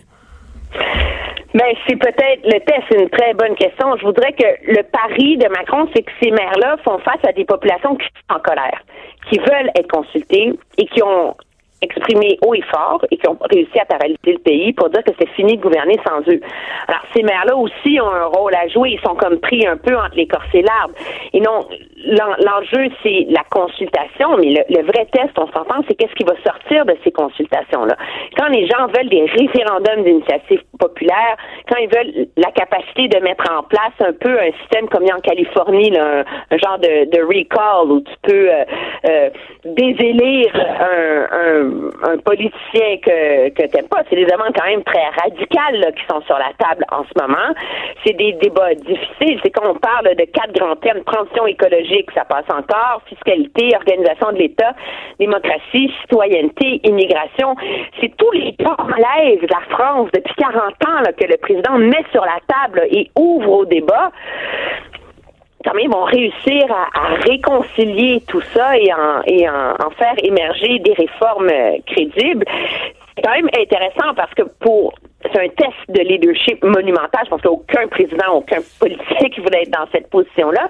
Mais en même temps, ça repose un peu sur ce sur quoi Macron a été élu, hein, de dire que la France était sclérosée, qu'il fallait la réformer, qu'il fallait euh, qu'il fallait euh, euh, s'attaquer aux vaches sacrées, etc. Et donc lui, là, en ce moment, a tout mis sur la table. Et donc là, c'est de voir comment est-ce que il va être, il, il va réussir à, à sortir une cohérence de cette colère généralisée là, euh, qui même si les gens sont rentrés chez eux, elle, elle est quand même là. Il, y a- il- il est un il est un, un président en sursis en ce moment, je vous dirais là. Merci beaucoup, Emmanuel. Le retour de Mario Dumont, l'analyste politique le plus connu au Québec. Cube Radio. Cube Radio. Autrement dit. C'est le moment de parler sport. Euh, c'est Jean-Philippe Bertrand, des partants à TVA Sport, qui est là cette semaine. Bonjour, Jean-Philippe. Salut Mario. Euh, on parle de football un peu, parce que j'en ai regardé pas mal en fin de semaine. Ben là, le, le portrait des séries commence à, à se dessiner euh, tranquillement, pas vite. Là. On a droit à des, à des bons matchs et surtout à, à quelques surprises. Je sais pas les, les matchs que tu as regardés, mais. Ben là, moi, fan, j'étais un fan des Eagles. Ça fait que j'ai regardé le match hier soir, je me suis couché de bonne humeur. Tard, mais heureux. Écoute, deux décaites de suite pour les Rams qu'on croyait euh, pratiquement invincibles cette- année. C'est une équipe qui a un, un certain ralentissement par, euh, par les temps qui courent. Les Patriots aussi, équipe- certains ralentissements. hein? Ben, c'est ça que j'allais te dire. Écoute, c'est la, c'était la première fois depuis 2002 que les Pats perdaient deux matchs de suite. Ouais, parce que des, fois, il y a des années qui ont commencé plus lentement, là, mais sont comme un moteur diesel d'habitude. Quand t'arrives le mois de décembre, tu t'approches des séries, là, la machine est à point, le moteur roule à fond de train, mais là, c'est pas ça. hein? Non, puis on, on sent que c'est une équipe vieillissante. Là. Je sais pas si tu regardais, euh, si tu as vu un peu notre ami Gronk, là, mais là, il est un peu plus, puis il joue avec des béquilles. Euh, même Tom Brady, hier, je senti. Tu sais, normalement, là, l'espèce de magie des Pats là, qui opère constamment en fin de match, là, ben, hier, on dirait qu'on était à court de à court de magie en fin de rencontre face aux Steelers. Qui, euh, qui Euh, jouait quand même un peu avec l'énergie de l'équipe qui- qu'il faut qu'il gagne, puis tu sais, qui était en course pour les séries. Les Steelers étaient là, là tu sais. Ils donnaient pas, ils Ben donnaient pas un pouce. Absolument. Puis euh, Antonio Brown a été très bon. Big Ben a pris euh, les choses euh, en main. Je pense que c'est seulement une deuxième ou une troisième victoire pour Big Ben face aux Pats et, et Tom Brady en carrière. Alors ça, ça a été l'une des l'une des surprises. Moi, mais moi, moi, tu sais que je suis un fan des Cowboys. Je pas ce qui est arrivé au cours du week-end. là. Il y avait cinq victoires de suite. Ils se sont fait planter Blanchi? 23 à 0 par les Colts. Mais les Colts qui vont comment quand, des- les Colts qui vont quand même bien, là. Ah, écoute, c'est. Étonnamment. En- là. Andrew Luck, Andrew Luck a comme retrouvé sa touche qui avait été perdue pendant des, des blessures puis quelques années. Puis bon, leur défensive est solide. Dans les, les Colts sont une équipe surprenante. Écoute, c'est- vraiment très surprenant. Ce qui arrive avec les Colts, on riait d'eux en début de saison. On disait que c'était l'une des pires équipes de la, de la, ligne- de la- de la NFL. Puis euh, on a remporté sept de nos huit derniers matchs. Fait que les Colts, ça va bien. Un autre, club, un autre club que je trouve qui va pas pire, puis j'ai trouvé intéressant le fun à voir jouer, c'est les Bears de Chicago Ouais, qui ouais. l'ont emporté encore une fois. On- sent là, que- qu'il y a une espèce de buzz là, présentement dans, dans, dans la ville des, des Vents, là, menée par, par l'entraîneur Nagy. Là. Honnêtement, il y a des, il y a des, belles, surp- des belles surprises puis des belles histoires qui s'é- qui s'écrivent actuellement, même si les éliminatoires sont même pas encore commencés. Jean-Philippe, euh, il y a quelques, y a des fans du Canadien qui vont sortir probablement des vieilles chicanes ce soir parce que c'est euh, le duel Price-Alak. Ben oui, il y, y a une certaine époque, la question c'était Price ou Alak, et ce soir, ce sera Price et Alak. Ah, c'est bien que- dit. Alors que Yaroslav Alak sera bien évidemment devant la cage des, euh, des Blues de Boston. Euh, Carey Price du côté du Canadien. Carey qui joue du, du bon hockey par les temps qui courent. Euh, pour le Canadien, les choses vont bien, là, mis à part cette défaite euh, la semaine dernière au Minnesota. Ben, Euh, on est quand même en mesure d'aller chercher des victoires. Si, t'en perds une, là, mettons que t'en perds une seulement à tous les cinq matchs. Mettons que ça devient ça le régime. T'en gagnes quatre, t'en perds cinq. La cinquième que tu perds, j'ai pas de problème, est-ce que tu perds à chaque fois 7-8 à 1, là? C'est pas grave, là. Ben, écoute, Non, si tu gagnes, oui, si tu gagnes oui, les quatre autres, là. Non, écoute, euh, si- t'en gagnes 4 puis t'en perds un, tu joues pour 800. Fait que, euh, tu peux, ils peuvent bien. Ils peuvent Tu peux bien te faire torcher celle que tu perds. Exact. Mais le- le- honnêtement, que les Canadiens n'ont pas grand marge de manœuvre. là. Les Bruins sont à un point derrière le Canadien. Puis tu regardes les équipes en haut, là, Tampa, ça arrête pas de gagner. Buffalo, ça arrête pas de gagner. Fait que les, les équipes en haut sont dures à rattraper, puis il y a bien des équipes qui soufflent dans le dos du, euh, du Canadien, euh, qui a joué, je le rappelle, un bon match ce samedi, victoire de 5 à 2. Du côté des Bruins, c'est un petit peu plus difficile par les temps qui courent. Deux défaites de suite, euh, n'ont remporté que trois matchs lors du mois de, de décembre, là, donc euh, trois, trois, vic- trois victoires seulement en, en huit matchs. Alors, c'est un adversaire à, à la portée du Canadien, d'autant plus que Patrice Bergeron manque à l'appel pour les euh, pour les Bruins, là, toujours incommodé par une blessure. Je pense que c'était à l'épaule. Il avait chuté à 3-4 pieds de la bande. là. C'était Ouais. blessé, je pense, à l'épaule. Puis il y a un seul changement à l'alignement, c'est euh, puis là, ça va te faire plaisir, parce que depuis le début de l'année, t'arrêtes pas de. Non, mais là, de samedi, samedi a été dégueulasse. Samedi a dépassé toutes, toutes, toutes, toutes les. Écoute, d'abord, le premier but, là. Là, on, On va parler de de Jordan. Jordy Ben, on va là? le nommer, Jordy Ben, là. Le premier but, le premier but, OK, il y a eu une controverse. Est-ce qu'on avait déplacé le gardien ou pas, hein? Donc, ça, Ouais. ça. Mais tu sais que si tu le regardes, va revoir ce jeu-là. La rondelle n'a pas rentré tout de suite. Le gars a poussé le gardien. Price s'est ramassé là, les quatre fers en l'air. La rondelle, est, la rondelle est devant le filet. Elle est directement devant Jordy Ben. Pas de dos, pas de revers, de face. Il swing son bâton avec la rondelle devant lui. Il passe à côté. Écoute, t'as quasiment envie, t'as quasiment envie de, dire que c'est une personne qui a besoin euh, d'ergothérapie. Je il swing dans le beurre. Je il a besoin de soins pour l'aider dans ce. Il était là, il était horrible. Il était responsable du deuxième but, il était responsable des deux buts. Le deuxième, il était derrière le filet. La rondelle arrivait vers lui, bataille à un contre un. La rondelle est sortie derrière le filet. Elle s'est en allée droit devant. Une- Dès que le gars a réussi à faire une passe parfaite avec un défenseur sur le dos, il est terrible. Il est Non, épouvantable. Mario, euh, l'équipe de TVA Sport, a ce qu'on appelle le week-end, le Star Cam, où est-ce qu'ils suivent un joueur de près. Pour moi, t'as le Jordy Ben Cam, hein, Mario? Il est horrible. Mais écoute, et, et crois-le ou non, là, c'est la première fois cette saison qu'il est retiré de, de l'alignement de départ, là, malgré tout le jeu de chaise musicale auquel on a eu droit dans la brigade défensive, là, des, Mais des au moins- de ce monde, puis des, Mais- euh, puis des Schlemko, puis des Riley et compagnie. C'est la première fois qu'il est retiré de l'alignement. Mais moi, je sais pourquoi. C'est parce qu'il il est bon dans le, dans le vestiaire, il a une bonne attitude. Ouais, c'est, ce qu'il dit. Je sais pas si... Ça euh, compense, ça compense pour laisser deux, trois buts à l'adversaire. Parce que j'avais pas fini en passant. Il y a un jeu plus Non. tard en deuxième période, là. Devant Ouais. le goaler, il a échappé la rondelle devant le goaler. Il a fini au banc des punitions. Va revoir ce jeu-là. Va revoir ce qu'il a fait. Mais il y a aussi le fait qu'il joue pas en avantage numérique. Puis là, on cherche des solutions en avantage numérique. Alors, on retire Ben, puis on met David Schlemko, qui lui peut jouer sur la deuxième vague d'avantage numérique. Parce que, écoute, euh, c'est épouvantable, là, euh, 30e encore dans la Ligue nationale de hockey avec un pourcentage, je pense que c'est 13,2 ou 13,4% d'avantage numérique. Là. Alors, on attend désespérément ce but. Je sais pas si la solution est David Schlemko, mais euh, j'ai senti en fin de semaine J'en doute. J'en doute que la solution doute. est David Ah Schlemko. mais je comprends, mais écoute, on a tout essayé, là. Quand tu regardes ça, là, on a Ouais. essayé des attaquants à pointe, on a remis Petrie puis Weber à pointe, on a, é- écoute, on, on a même mis Yesperi Kotkaniemi sur la première vague d'avantage numérique, là. On a tout essayé. Fait mais sais-tu euh, quoi? Kotkaniemi, c'est quand même lui qui avait les meilleures chances, là. Puis qui promenait le... samedi. Hein? Il a, été, il a été très bon Il aurait- samedi, Kotkaniemi. Un but, une passe, la Non, puis mais en a- avantage numérique, aurait- c'est lui qui a passé le plus proche d'en compter. Là. À un moment donné, c'est que. Tout à fait. Tu sais, faut aussi que tu, tu comptes pas toutes les fois, faut aussi que tu t'installes bien en zone. Mais tu fais, quand tu as un avantage numérique, tu prends trois bons lancers, là. Tu sais, si le gardien, ils arrêtent, c'est bon. mais quand, quand tu fais ça, que tu as un avantage numérique à un moment clé, comme c'est arrivé une couple de fois, tu fais pas un tir au but, là, ça, c'est pas, c'est pas riche, c'est pas fort. Non, écoute, le match de jeudi, euh, rafraîchis-moi la mémoire, jeudi, c'était contre les C'était avec les Hurricanes. les Hurricanes. Bon, tu vois, dans, dans tout le match, on a, on a eu que quatre tirs au but. Alors, ça a été effectivement meilleur au cours, euh, au cours du week-end. Alors, euh, on remet ça ce soir au Centre Bell, un bon vieux duel canadien Bruce. Merci, Jean-Philippe. On s'en parle demain. Salut. Salut. Vincent, il y a James Comey aujourd'hui qui était devant le, le Congrès. Oui, devant la commission de la Chambre des représentants euh, pour la deuxième fois pour euh, le dossier euh, russe. C'est la version républicaine de, de l'enquête. Bon, et ce qui a retenu l'attention, c'est quand il est sorti, il est allé parler aux médias et ben, il est sorti encore une fois assez fort et dit quelqu'un doit se lever debout et parler pour le FBI.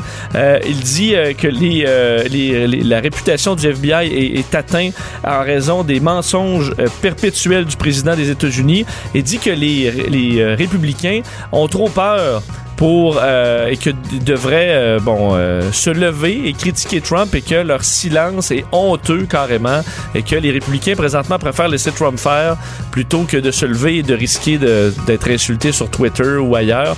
Alors il est sorti assez fort, ça fait pas mal tour ce que James Comey, l'ancien du FBI, a dit aujourd'hui. Cube Radio.